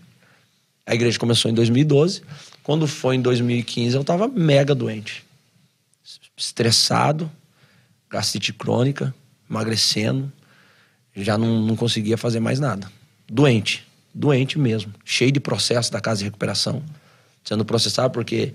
Você imagina, caminhando sozinho, a vigilância sanitária chegava lá... Um monte de exigência, Não, né? a- a- não, e eu era muito louco na cara de recuperação. Eu enfiava 85, 90 caras num lugar que, que foi aprovado 30 depois de regularizado. A gente tinha um quarto lá, a gente colocava nome nos quartos. Então um quarto era o favelão, o outro era o INSS e o outro era a senzala. A gente punha os nomes. E no, no favelão. Bem, bem adequado. No favelão eram os caras que. Era, era os caras que chegavam da rua. Então o que eu fazia? Ia chegando os caras, os caras ficavam sete dias ali para depois passar para outro quarto. Eu pegava o colchão de casal que eu ganhava, eu colocava no chão, eu colocava de valete, mas eu colocava seis, sete caras no colchão de casal. A, a, a beliche, a gente foi pregando. Não tinha beliche, a gente foi pregando uma cama na outra.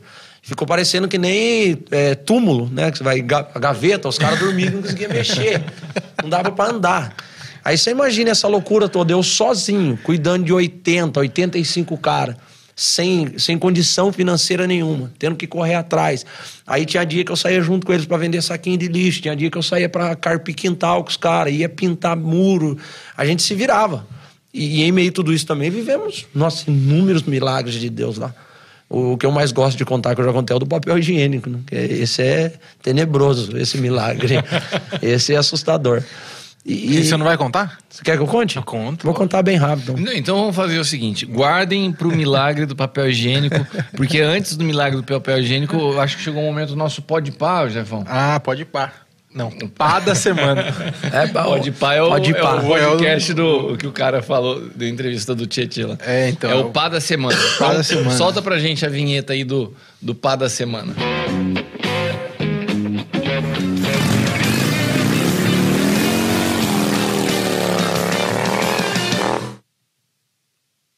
Já tá? Já posso falar? Já pode. então, olha só. Saiu aí um estudo que Taubaté como, colocou Taubaté como a segunda cidade que mais salvou vidas na pandemia. Olha que legal. Cara, nível Brasil. Em nível Brasil. Mas eu preferia que essa notícia fosse assim, ó. Taubaté é a primeira cidade que mais salvou vidas no estado de São. Paulo, né? É. Melhor, né? A, a primeira cidade foi Petrolina. Onde que fica Petrolina? Pe- Pernambuco? É, né? Nunca fui É, lá. Pernambuco. Pernambuco. O pessoal lá dos universitários falaram. Petrolino, Pernambuco ficou em primeiro lugar, mas nós ficamos em segundo lugar. É, então, esse levantamento, deixa eu ver que eu tenho uma colinha aqui. É, o levantamento foi publicado pela primeira vez pela revista Exame. Destacou que o município de Taubaté é campeão em áreas centrais da gestão municipal, como saúde e educação. Eu acho muito, eu achei muito legal essa. É, eu, eu acho que isso daí faz porque- parte do. De um, até do, do contexto de Taubaté como uma terra de adoradores, né? Há, há quanto tempo nós temos intercedido pela cidade, orado pela cidade, e você vê Taubaté sair de um período histórico de tanta vergonha e tantas situações complicadas, né? Desde política, um monte de, de situações... De memes da internet, É, de né? memes na internet, e você vê hoje uma referência aí. A gente na- virando notícia por, por uma, uma cidade com uma referência em saúde e educação. Taubaté é grandioso demais, né? É, não, e em termos de qualidade de vida, tudo que a gente tem vivido, o avanço também, o papel das igrejas no período da pandemia, né? As igrejas orando aí nos hospitais, in- intercedendo. O próprio, o próprio é, prefeito de Zé Saldo comentou isso, né?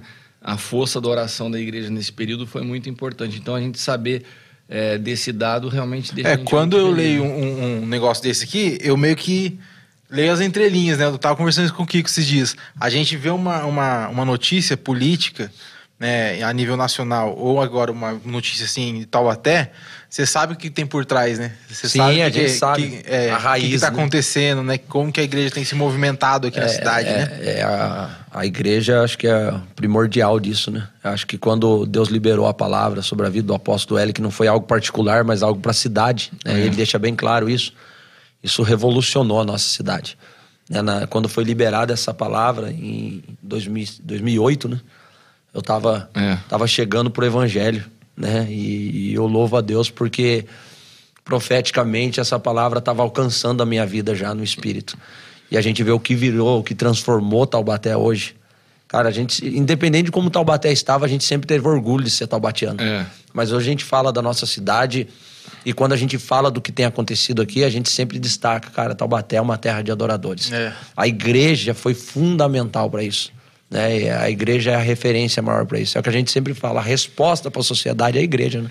E às vezes as pessoas perguntam, mas o que, que é ser terra de adoradores? Cara, foi Deus que, decidi, que deu esse nome, não foi uma coisa que a gente decidiu escolher. Ah, vamos Não é um slogan. Não é, um Não é slogan. particular de uma denominação, Não. né? Agora, quando você vai declarando aquilo que Deus já declarou, isso vai tomando forma, né? Em diferentes setores da cidade. Então você vê a cidade na economia mudou, a- o crescimento do evangelho na cidade mudou, essa questão da saúde E mudou, educação, né? Educação. aí- Saiu também como oitava cidade do Brasil, Do Brasil. de pra Qualidade de qualidade de vida. É, então você vai, você Se me vê falha a essa memória, trans- que é segundo lugar em saneamento, saneamento básico, que é né, recuperado, né? É.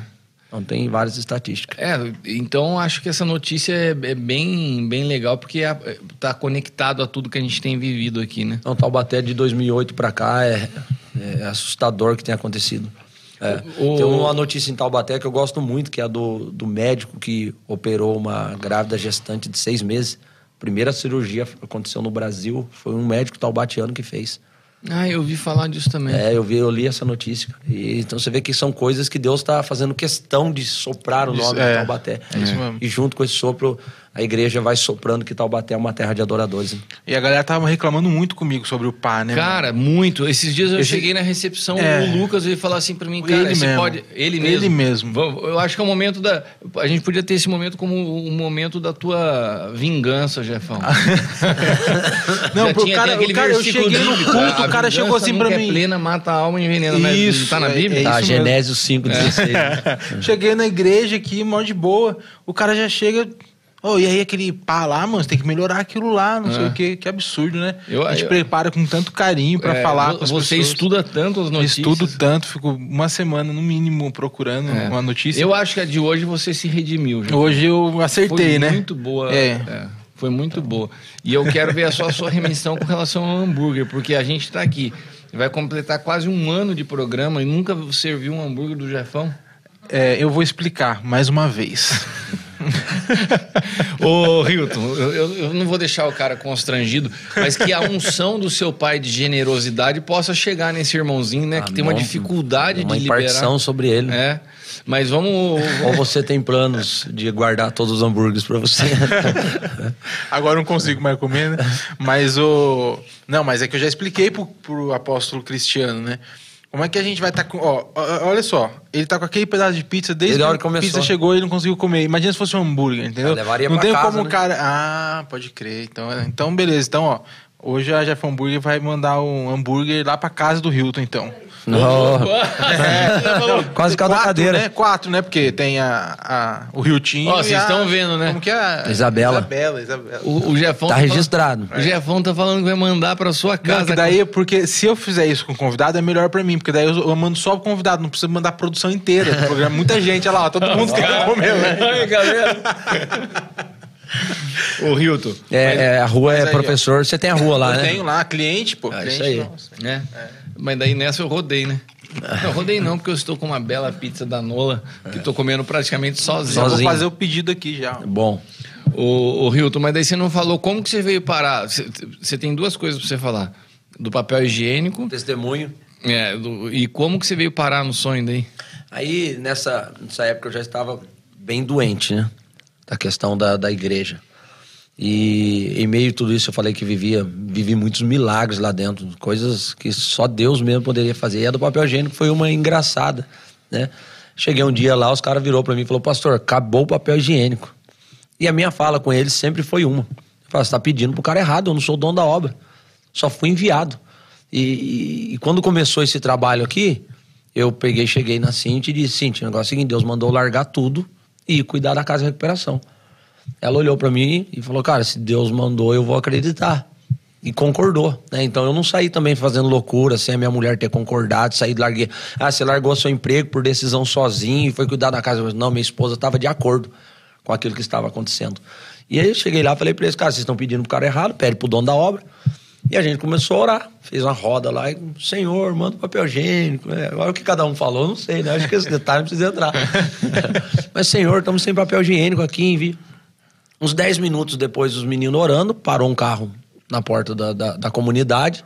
Quando a gente olhou para dentro do carro, só parecia a cabeça de um senhorzinho dentro do carro. E o resto era só papel higiênico. Tá brincando, velho. Ele entrou dentro da comunidade e falou pra mim, a gente assim, ó, eu sou aposentado, eu estava dentro de casa. O Espírito Santo falou pra mim assim, levanta, pega o teu carro, vai no atacadão, enche o carro de papel higiênico e leva no Projeto Nova Vida. E, cara, o cara Olha chegou lá... Não, teve papel Que higiênico legal, pra... cara. Então foram, foram milagres, assim, que, cara, coisa de assustar. Coisa Tinha papel higiênico que dava pro Jefão usar uma semana. nossa. se enrolar no papel higiênico. Dava pra ele ficar à vontade. É. Então foram muitas coisas que aconteceram. E daí, e daí foi nesse contexto, Aí já nesse- doente, experimentando os milagres, mas cansado com tudo isso. É, porque assim, também aconteceu algumas coisas que, cara, eu tô um dia lá, duas horas da tarde, voltava às atividades, né, o pessoal vinha do descanso.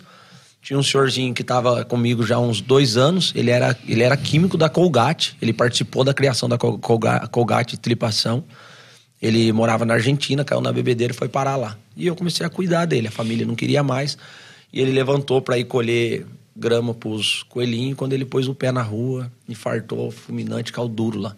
Mas o senhor imagina, eu com processo com vigilância sanitária, boletim de ocorrência da vigilância sanitária. Agora eu preciso ligar para a polícia porque tem um cara morto Cara, lá. como- Aí choveu de polícia, perícia, entraram, reviraram a casa, perguntando se tinha remédio, como que era tratado lá dentro. E o lugar era muito simples. A gente, coitado do cachorro, a gente desbancou o canil do cachorro para fazer o banheiro. O cachorro foi dormir no relento porque o canil precisava virar um banheiro. Então é, era muito simples. Os policiais entraram, reviraram a casa. Aí, explicação, tive que ir na delegacia depor. Um problema é, na igreja por causa da questão de som de igreja, é, denúncia. E em meio a esse turbilhão todo. Um dia eu tô lá parado na, na- dentro da comunidade. Aparece um, um gordinho baixinho com a mão para trás, andando, começa a olhar e falou para mim assim: Deus mandou eu vir aqui. Eu falei pra ele assim: o senhor é pastor? Ele falou: é. Eu falei: ó, Deus já mandou vários, já foi empunhado embora. Porque os caras chegavam lá e, e via que não dava lucro. Não é um lugar de dar lucro. Dava três, quatro meses, os caras, ó, e nunca mais aparecia. E quando Pedrinho chegou, falei: ah, senhor, contar pro senhor o que já aconteceu com vários. E ele foi uma pedra, uma peça fundamental. E ele começou a falar: cara, eu quero te ajudar aqui. Aí eu falei, vamos aí pro senhor conhecer. Quando ele entrou na cozinha, e o Pedro, às vezes, ele é sincero até demais, né? Ele olhou pra cozinha e falou, cara, você tem coragem de chamar isso aqui de cozinha? Eu falei, pô, o cara acabou de me conhecer, cara. Mandar trancar esse portão e vai pros caras dar umas bicas nele, não é assim que, que né? eu tô dentro da minha casa. E ele começou, cara, a me ajudar. E no meio dessa ajuda, ele começou a falar do sonho de Deus. Falei, cara, você conhece o sonho de Deus, isso, aquilo, vamos lá. E ele começou a me trazer pra cá. E quando ele me trouxe pra cá e me apresentou, foi a primeira vez que eu estive aqui, em 2015, quando o Luiz Hermínio veio. Logo depois começou a aljava. E quando começou a aljava, aí Deus começou mais uma vez. Então, quer dizer, eu passei pelo processo no começo da minha conversão, entrei na salvação, e agora eu precisava passar por um processo da morte do meu eu. Né? Porque, cara, eu cheguei a pisar dentro da igreja, no congresso, último congresso que a gente fez das irmãs lá, a gente já estava num prédio com 500 metros quadrados, que continuamos nele hoje, e sinceramente meu orgulho foi lá em cima, porque um cara de 25 anos, sozinho, né? Caminhando sozinho, fazendo tudo. Cheguei no congresso, a igreja lotada, abarrotada de gente. Falei, cara, Deus está aprovando isso aqui. E, e, a minha mentalidade era: nós precisamos ser a maior igreja de Taubaté em número de pessoas. Eu acho que quando você não tem um pai espiritual para alinhar o teu coração, os pastores buscam isso de uma forma inocente, porque acha que isso é a aprovação de Deus. Né? E de contrapartida, quem não consegue talvez chegar no número de pessoas e não tem esse entendimento, ele acha que ele está fracassando, né, como pastor. E não, não é assim. E quando eu cheguei aqui todo doente, a igreja mesmo a igreja estava cheia, eu estava vazio. E cheio de pessoas também vazias, né? E aquele, aquela loucura de campanha. Nossa, campanha em cima de campanha. E, cara, subia pro monte, e orava, e consagrava, e descia pro monte. E saía do culto, ia pro monte, e passava três dias no monte sem comer, montava barraca. E, e aquele ativismo. E pregando para vários lugares, congressos, chamando e indo. Porque os caras gostavam de me chamar para pregar, porque eu enchi igreja. Né? Eu aparecia com um ônibus lá com 80 cara da cara de recuperação, lotava a igreja. Eu pensei que é porque ele era famoso. Né? Não. Ele levava Não, eu comecei dele. a perceber isso com o tempo. Porque os caras falavam assim, pastor, o senhor não vem pregar aqui? Eu falei, eu vou. Mas o senhor traz a casa de recuperação? Não, ele... Aí, ah, tinha banda, a Casa de Recuperação tinha banda. Aí a banda chegava e. Cara, a gente levava, só não levava bateria, mas levava guitarra, contrabaixo. Agitava o culto. Não, agitava o culto. Aí aquela galera, os caras da cadeia de recuperação são bem soltos, né? O pastor olhava e ficava encantado. Então tinha pastor que toda semana eu estava passando por ele. Pastor, tem uma campanha aqui. O senhor prega, vem pregar e traz os meninos. Aí com o tempo eu falei, caramba, tô achando que os caras estão tá me usando para encher os lugares, não é possível, cara. E, e no meio desse processo, cheguei no sonho de Deus. Quando eu cheguei, tinha os meus pensamentos, a minha forma de como tocar a igreja, de como seguir. E eu cheguei justamente quando nasceu o Aljava, né? 2016. Ô, Kiko, Agora, agora você traduz o que, que é o Aljava, que ele chegou é. no Aljava. É. Caramba, isso é... esse, esse Jefão é cheio de da hora, traduz bom, se eu quiser. Não, traduz aí, mano. Não, mas é, para quem está nos acompanhando não sabe, o Aljava é um trabalho que nós temos aqui dentro do Sonho de Deus de cuidado de pastores de outros ministérios. Então, é, hoje nós temos aí vários ministérios, várias igrejas que caminham conosco é, mas a gente cuida da vida do pastor, né? do casamento e da vida do pastor e da esposa do pastor.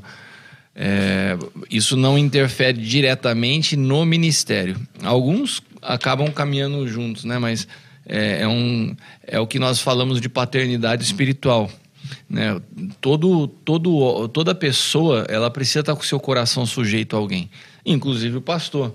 Então o pastor começa a cuidar de todo mundo, mas ele é cuidado por quem? É quem ele presta contas da vida dele.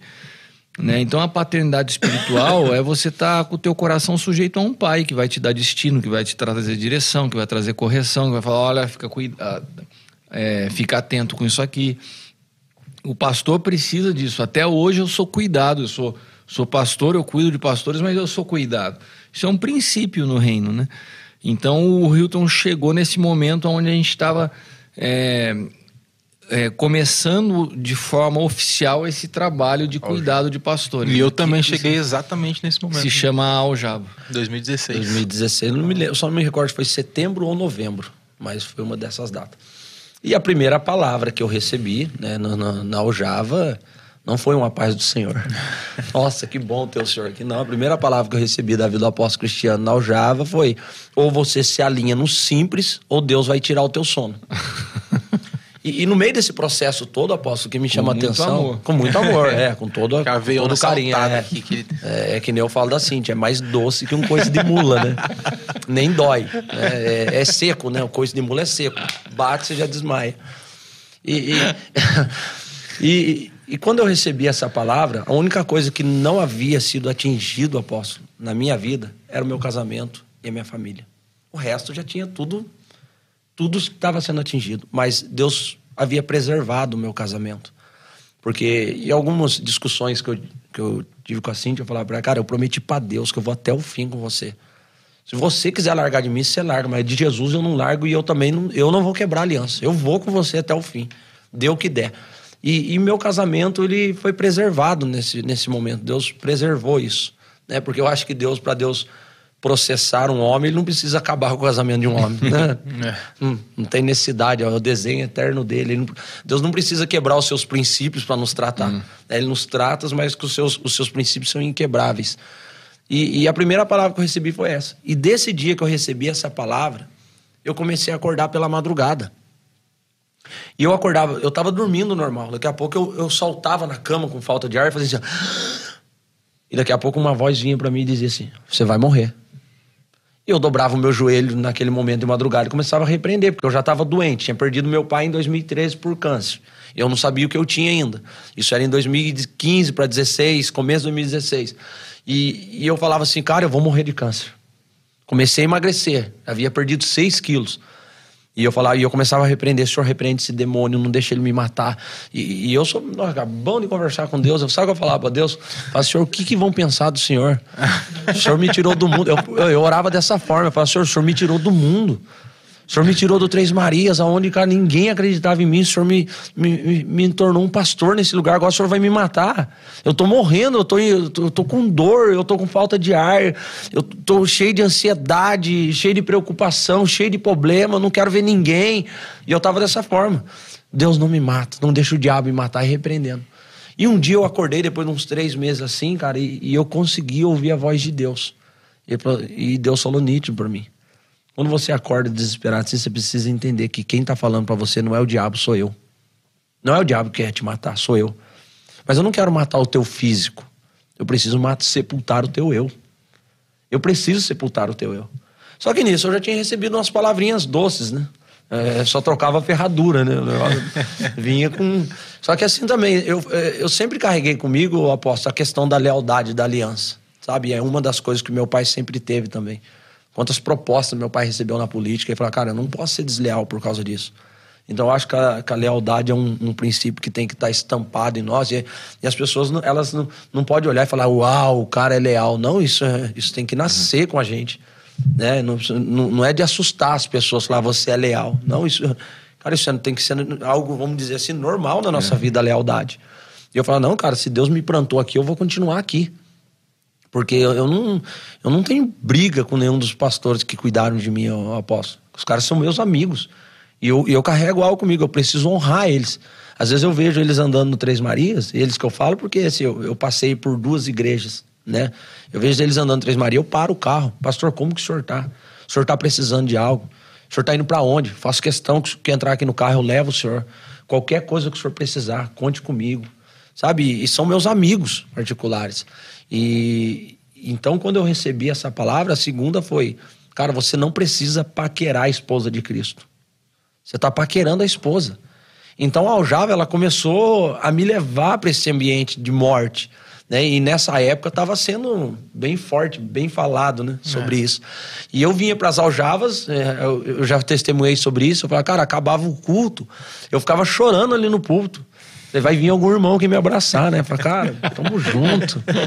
E eu ficava ali chorando naquele sábado, cara. Quando eu levantava, mano, tinha todo mundo indo embora. Aí eu enxugava lá, falava, senhor, pessoal aqui não tem sentimento. Sal duro. Né? Frio, né? E nesse processo todo, Deus começou a ajustar a minha vida, cara. E, e quando Deus começou a ajustar a minha vida, Deus precisava automaticamente também ajustar a igreja.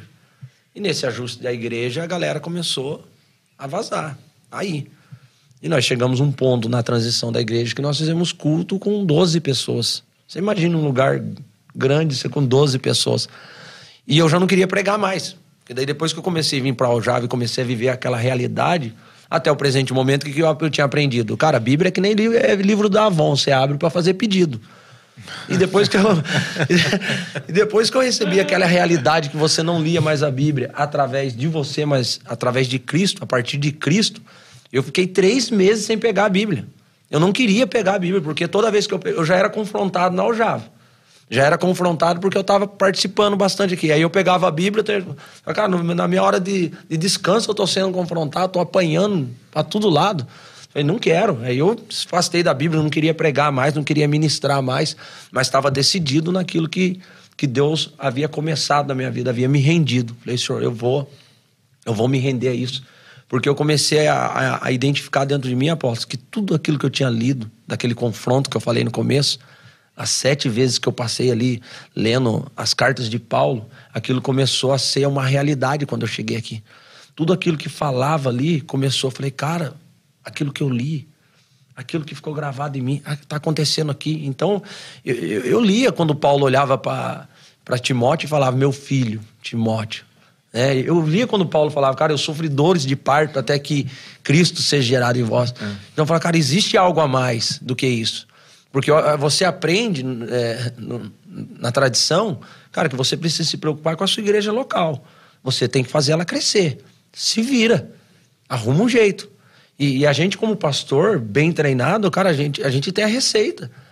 Se eu quiser fazer a igreja crescer hoje de pessoas, tem a receita para é. isso. Arrasta para cima. É. põe, um, põe uma música bacana, põe umas luzes bacanas, deixo bem atualizada a igreja, eu ofereço aquilo que as pessoas querem, querem ouvir. Querem ouvir e eu Cara, consegui encher a igreja assim. Tira um pouco a mensagem da cruz, de morte, Sim, essas coisas, não, não dá muito embora. Não, não, não dá. É, cara, você tá precisando. Não, não vamos para cima e vamos fazer uma campanha em prol disso. É. Então, a primeira coisa que eu arranquei foi a campanha. Quando eu arranquei a campanha, 40% da igreja vazou. Falei, irmão, a partir de hoje nós não temos campanha mais. Porque eu vim da Aljava né? e ouvi uma palavra assim, cara, se Cristo não basta para você, cara, pode parar. Eu falei, cara, a gente tá querendo ainda pagar pelo sacrifício, é. sabe? Ficar ali pagando pelo sacrifício. E, e o interessante, apóstolo, é que, cara, Deus ele, ele é tão perfeito que ele entende a nossa imaturidade. É. Sabe quanta coisa aconteceu em minhas campanhas? Acontecia. Agora vai hoje eu fazer campanha. É aquilo que a gente tem falado, né, cara? Quando, quando Deus está nos resgatando no modo resgate, ele tolera algumas coisas. Sim. E depois, quando ele vai começa o tempo de edificação, ele já não tolera mais. Vira uma chavinha e fala assim, ó. Eu fazia, aqui... eu fazia campanha de queda de muralha, eu, eu desenhava a muralha no, no isopor, fazia uma muralha, deixava no púlpito, e no, no último dia, na, na última, na sétima sexta-feira, eu colocava lá o, o isopor no chão e falava, irmão, vem agora pisar. Você vai pisar na muralha agora. E os irmãos vinham e, e, e Deus entendia isso. Cara, Deus ele, ele, é tão perfeito, ele entendia. Cara, tinha irmão que era curado, o irmão era batizado com o Espírito Santo, outros caíam endemoniados enquanto pisava. A gente pegava batente de porta de madeira, levava, irmão, campanha das portas abertas. Ungia o batente, falava, a hora que você passar debaixo do batente, nós vamos estar te esperando do outro lado. E, e acontecia. Mas hoje em dia, se, se eu não entender que algumas movimentações Deus faz como um ato profético para aquele tempo. É que tudo isso é muito superficial, né, cara? Sim. É uma fé muito superficial. Deus faz uma campanha na outra campanha que ele não fizer, a pessoa tá fora da igreja, tá fora... ela tá presa por causa disso. Foi o que aconteceu. Foi o que a Leila pregou nesse último domingo, né, cara? O maior milagre do novo pacto é o que Deus faz em nós. Tanto que quando você vê a vida de Paulo, né, a ênfase do ministério de Paulo não são milagres a ênfase do ministério de Paulo é de fato levar as pessoas a um amadurecimento em Cristo. Transformação de pessoas. É. E, Paulo, é... e Paulo ele ainda diz, cara, eu batizei, senão alguns da família de Cléo, é. né? Ele fala, cara, aqui era transformação é. de pessoas mesmo. Ele trazia um fundamento, ele estabelecia a igreja. E, e o milagre, ele acontece, cara, se alinha a sua vida, o milagre acontece. Eu me lembro que quando eu cheguei ao médico, ele disse para mim, quando ele descobriu que eu tinha, ele falou, cara, você tem uma gastrite crônica, você vai sofrer com essa dor de estômago o resto da vida. E é, e é incrível o que aconteceu na minha vida, porque quando eu des, decidi ajustar a minha vida e me posicionar como um filho, cara, isso desapareceu. A ansiedade que eu tava naquela época era muito forte, cara. Desapareceu. Eu tive algumas crises de ansiedade depois que tive Covid agora. Mas é assim, foi o que a gente tratou na mesa da Aljava. Hoje a paternidade, ela cria um ambiente de proteção.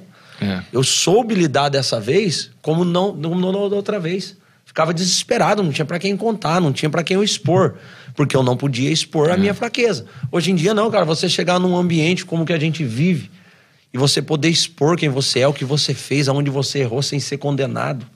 Cara, isso é isso é maravilhoso. Isso traz cura, né? Isso cara? traz cura. E automaticamente, nós como pastores de igreja, cara, isso traz cura para a igreja. Hoje eu vejo o tamanho da grandeza da igreja quando eu sento com as pessoas da igreja para conversar. A maturidade, o entendimento. Sabe, pessoas que você pega e fala, cara, eles não tiveram um pai presente, mas o que a paternidade hoje está produzindo na vida deles é algo sobrenatural. Esse é o sobrenatural é. de Deus, sabe? A transformação. Porque o milagre, cara, você pode chegar aqui, orar e falar, cara, em nome de Jesus, seja curado. E a pessoa continuar na, na mesma atividade da sua vida e não ter transformação. Né? Então, a transformação do caráter, da vida da pessoa, o que uma casa paterna produz a partir disso, é fenomenal. E quando eu cheguei aqui, eu pude desfrutar tudo isso. E não acontece do dia para noite, né, apóstolo? É, é um processo. É um processo. Eu ainda estou no processo. Só que a gente vai avançando, a gente vai se aprofundando. É, e, e- e quando aconteceu a questão da igreja, eu estava. Foi em 2017, eu estava na igreja e Deus falou nítido no meu coração: entrega a igreja ao apóstolo L. E, cara, para Deus pedir isso para um pastor que começou tudo, Deus precisa primeiro tratar o orgulho dele. Ele precisa estar curado nessa área. Porque quando eu anunciei isso para a igreja, eu- o meu primeiro concorrente ali foi o Bob. Ele falou: Não, cara, a gente montou a igreja, a gente comprou, a gente fez, a gente começou do nada. Agora você vai dar tudo assim? E eu peguei me lembrei de uma palavra do apóstolo L. Enquanto ninguém entender, nós não avançamos. E a gente passou, eu cheguei no apóstolo Cristiano e já digo, todos não entenderam. não entenderam, nós não avançamos. E eu já havia falado para o apóstolo Cristiano. Falei, apóstolo, Deus falou comigo que é para entregar a igreja para vocês. Mas eu estava entregando com o coração tão em paz que, cara, eu não estava entregando assim, falar, cara, não, eu vou entregar e vou continuar pastoreando. Não, eu estava entregando com o coração que o seu apóstolo ele falasse, cara, vem para cá e eu vou enviar outro pastor para lá. Cara, Deus só falou para mim entregar. E a gente passou o ano todo falando sobre isso. E algumas pessoas não queriam, outras não queriam, até que no final de 2018, uma irmã lá da igreja, que não sabia o que estava acontecendo, teve um sonho.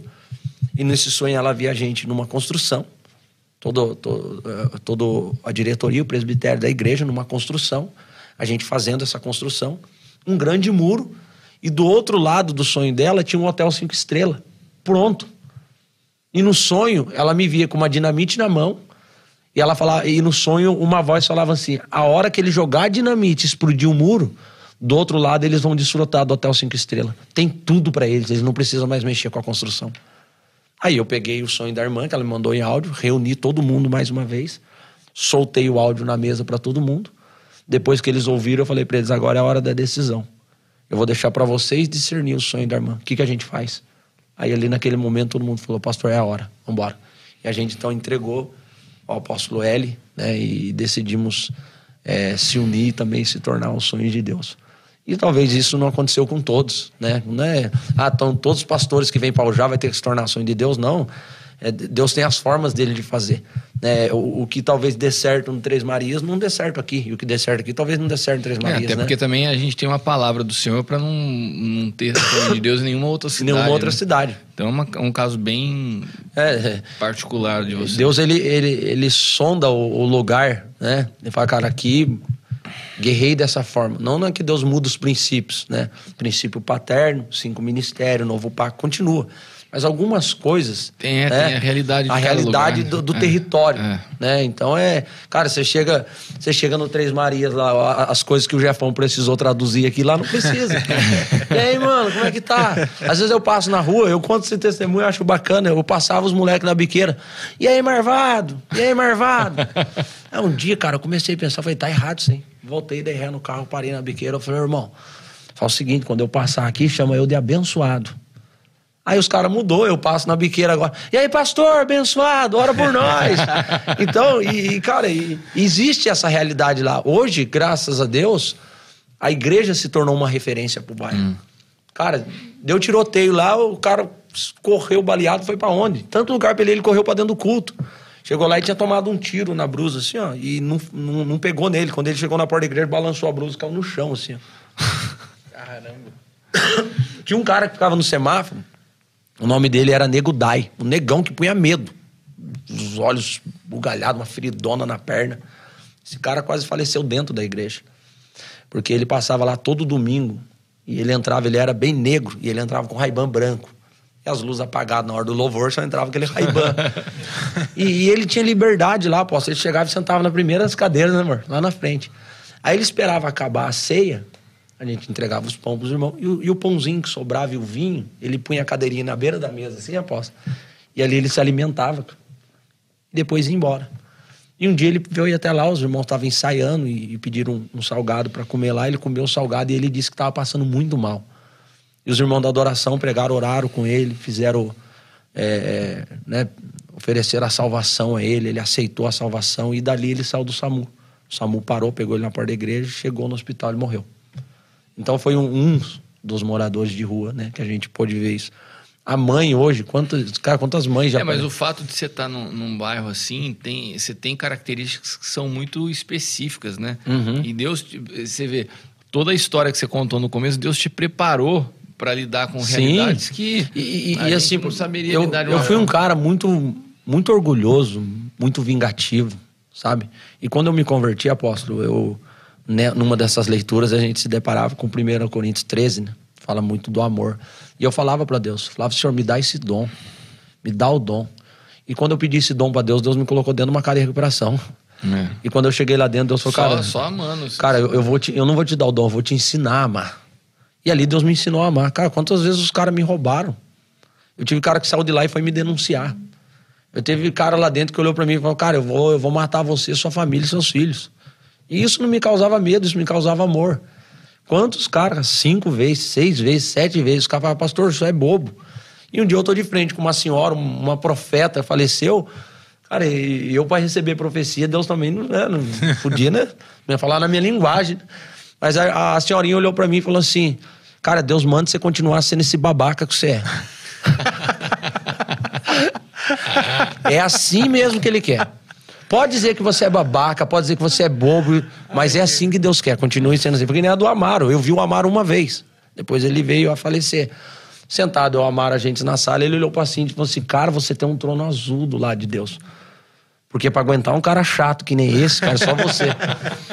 Só que assim, cara, eu, eu sou muito brincalhão, aposto. Eu gosto de brincar. Mas quando chega na questão das coisas concernentes ao reino de Deus, a Cristo, cara, eu levo muito a sério. Sabe, eu levo muito a sério. Brinco, dou risada, eu zoo. Eu faço piadas, às vezes, com as coisas da Bíblia, né? Às vezes o irmão fala, deixa eu perguntar um negócio. Você, quem na Bíblia sempre mentiu e Deus estava com ele, o dia que ele falou a verdade, Deus o abandonou? Hã? As pessoas falam, cara, mas quem que é esse, né? Quem que é, Jafão? Ah, não sei, velho. Foi o próprio Sansão, né? As pessoas perguntavam pra ele onde está a sua força. Ele mentia e dizia: Não, minha força está em tal lugar. Nunca falava que era no cabelo. O dia que ele falou a verdade, Deus abandonou ele. Falou, cara, então, a gente, sabe, eu gosto de brincar, eu gosto desse negócio de brincar, de sorrir, de estar junto.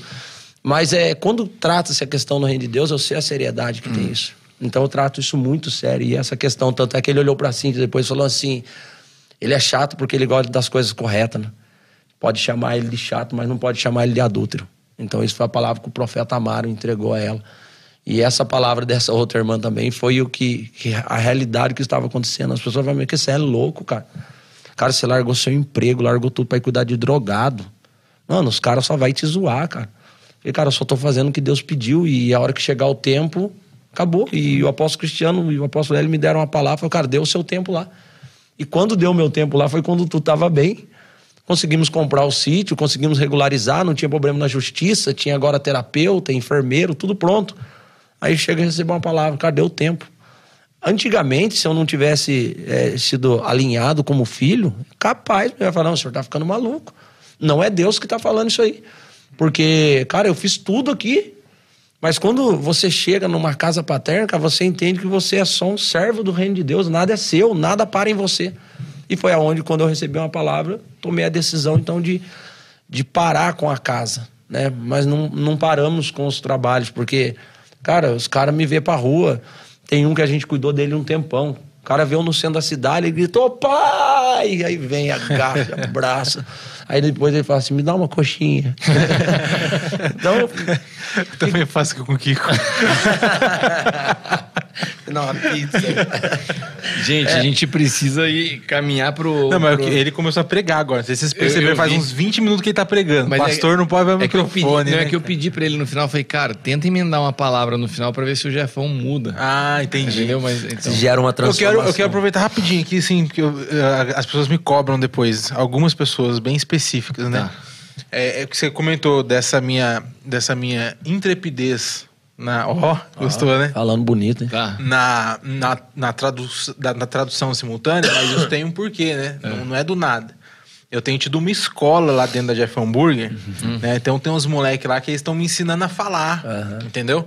É os aliados, é aliado que Então- chama os então amigos, dá- agora é os aliados. então dá um salve E pra eles eles na me cobram, deles. é, então, eles me cobram, Jefão. Eu chego na hamburgueria e falo, ó, Jefão, você nem deu um salve pra nós, mano. Hum. Então, ó, quero deixar registrado aqui um salve pro Guilherme, pro Fabinho, pro João, Ah, um salve pra galera do Jardim Pro, América. pro né? Felipe, É. tudo Jardim América. Jardim América. Como que é que fala? É tudo da revoada? É, eles vão pra revoada. Aí já falam, vamos pra revoada. Falei, que revoada, rapaz? Vai tudo pra igreja.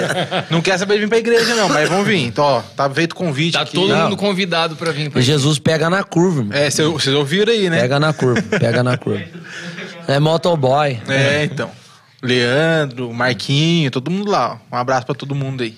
Ah, então a palavra que você pediu parou tudo aqui pra falar era pra dar um Foi salve. dar um pros caras. salve pros Dá um aliados. salve pra geral, né? Que E pro, pro, pro, e pro, pro Thiago também, né? Thiago. Thiago que Que tá ali. é ali, o Thiago né? não tá lá hoje, né? Então, é isso. Isso aí. Você, Hilton, quer dar um salve pra alguém? Dar as considerações? dar um finais? salve pra galera do Três Marias, né, mano? Isso aí, ó, não tem como, né? E, e- e é tão louco isso, aposto, porque no começo eu ficava constrangido. Falei, cara, vou- aonde Deus me colocou pra ser pastor? Sabe? As pessoas demoram pra acreditar. É, porque as pessoas ficam te observando. Porque, cara, infelizmente, algumas pessoas ainda envergonham o evangelho. Sabe? Ela se converte, daqui a pouco você olha, tá nas mesmas práticas, abandona tudo. Então as pessoas ficam nos observando. E, cara, hoje eu, eu já não me sinto constrangido, me sinto honrado. Sabe, Deus ter me posicionado é, lá naquele lugar, no Três Marias, e, e de eu conhecer todo mundo lá e, e as pessoas hoje me enxergar como pastor, sabe? Meus amigos, cara, de, das antigas. O Rafael foi um amigo meu de infância. E hoje você vê, cara, você ter a honra de batizar os seus amigos, de casar os seus amigos, ter como filhos, né, na casa. É, é coisas que Deus faz que, que, cara, que alegra o nosso coração, né? É, eu acho que é o privilégio do ministério. É. Você vê isso acontecendo e Deus te usando como uma ferramenta pro reino dele. Então, quero deixar um salve pra galera e só falar agora da, da profecia da, da Chesley. A gente teve uma, uma conferência profética lá no Três Marias e eu carrego algo comigo, apóstolo. O profeta vem entregar algo para mim, eu, olho no olho do profeta. Porque eu vi, às vezes, muita coisa acontecer dentro da igreja, o profeta nem começa a falar, a pessoa abaixa a cabeça e começa a chorar, né? E comove. Mas eu primeiro olho, depois eu choro. E eu olho no olho do profeta. E tá lá aquele rodeário de profeta lá. Eu falei, mano, o negócio vai estreitar aqui hoje.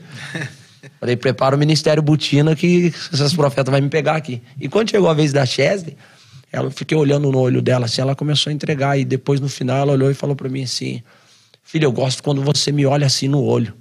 E quer que eu vou falar um negócio para você? É nós. e caramba, olha como que Deus tá falando comigo. Ela olhou assim pra mim, sabe, com toda a autoridade. Imagina a Chesley A Chesley. E eu olhando no olho dela assim, ela falou: é assim mesmo, é assim mesmo que eu gosto que você me olha, filho. Me olha no olho. E eu, quando a pessoa vem entregar uma profecia pra mim, eu fico sério, eu fico olhando no olho da pessoa, porque, cara, eu já recebi cada profecia, posso que, mano, é assustadora. Daí ele mandou um é nóis. Falou, é nós. E ela falou assim, cara, e- entenda, eu vou te usar nem que seja para arrancar um sorriso das pessoas. Então, cara, quando você vai entendendo. Ó, na minha vida, essa profecia tem cinco Deu certo também na minha. Tô com ele, tô rindo o tempo inteiro. Mas queria agradecer, Hilton, você tá aqui. Dava pra gente fazer 10 horas de programa com você, né, Tranquilo. cara? Cara, é muito Tranquilo. bom. Se viesse Bom 10 demais. pizzas, você não ia comer nenhuma. Porque... que tem de história, De velho. contrapartida, eu acho que ia ganhar 10 hambúrgueres. Né? Né? Então, mas É. tem que acabar logo, mesmo que já acabaram de me avisar que tá pronto o hambúrguer lá. E hambúrguer frio não rola, né? Então tem que. Eu, eu passo lá pegar, quer? É isso, é isso mesmo. Já falei lá. Vai passar Só aí dei um hambúrguer, não dei entregador, É, né? entregador. Ah, entendi.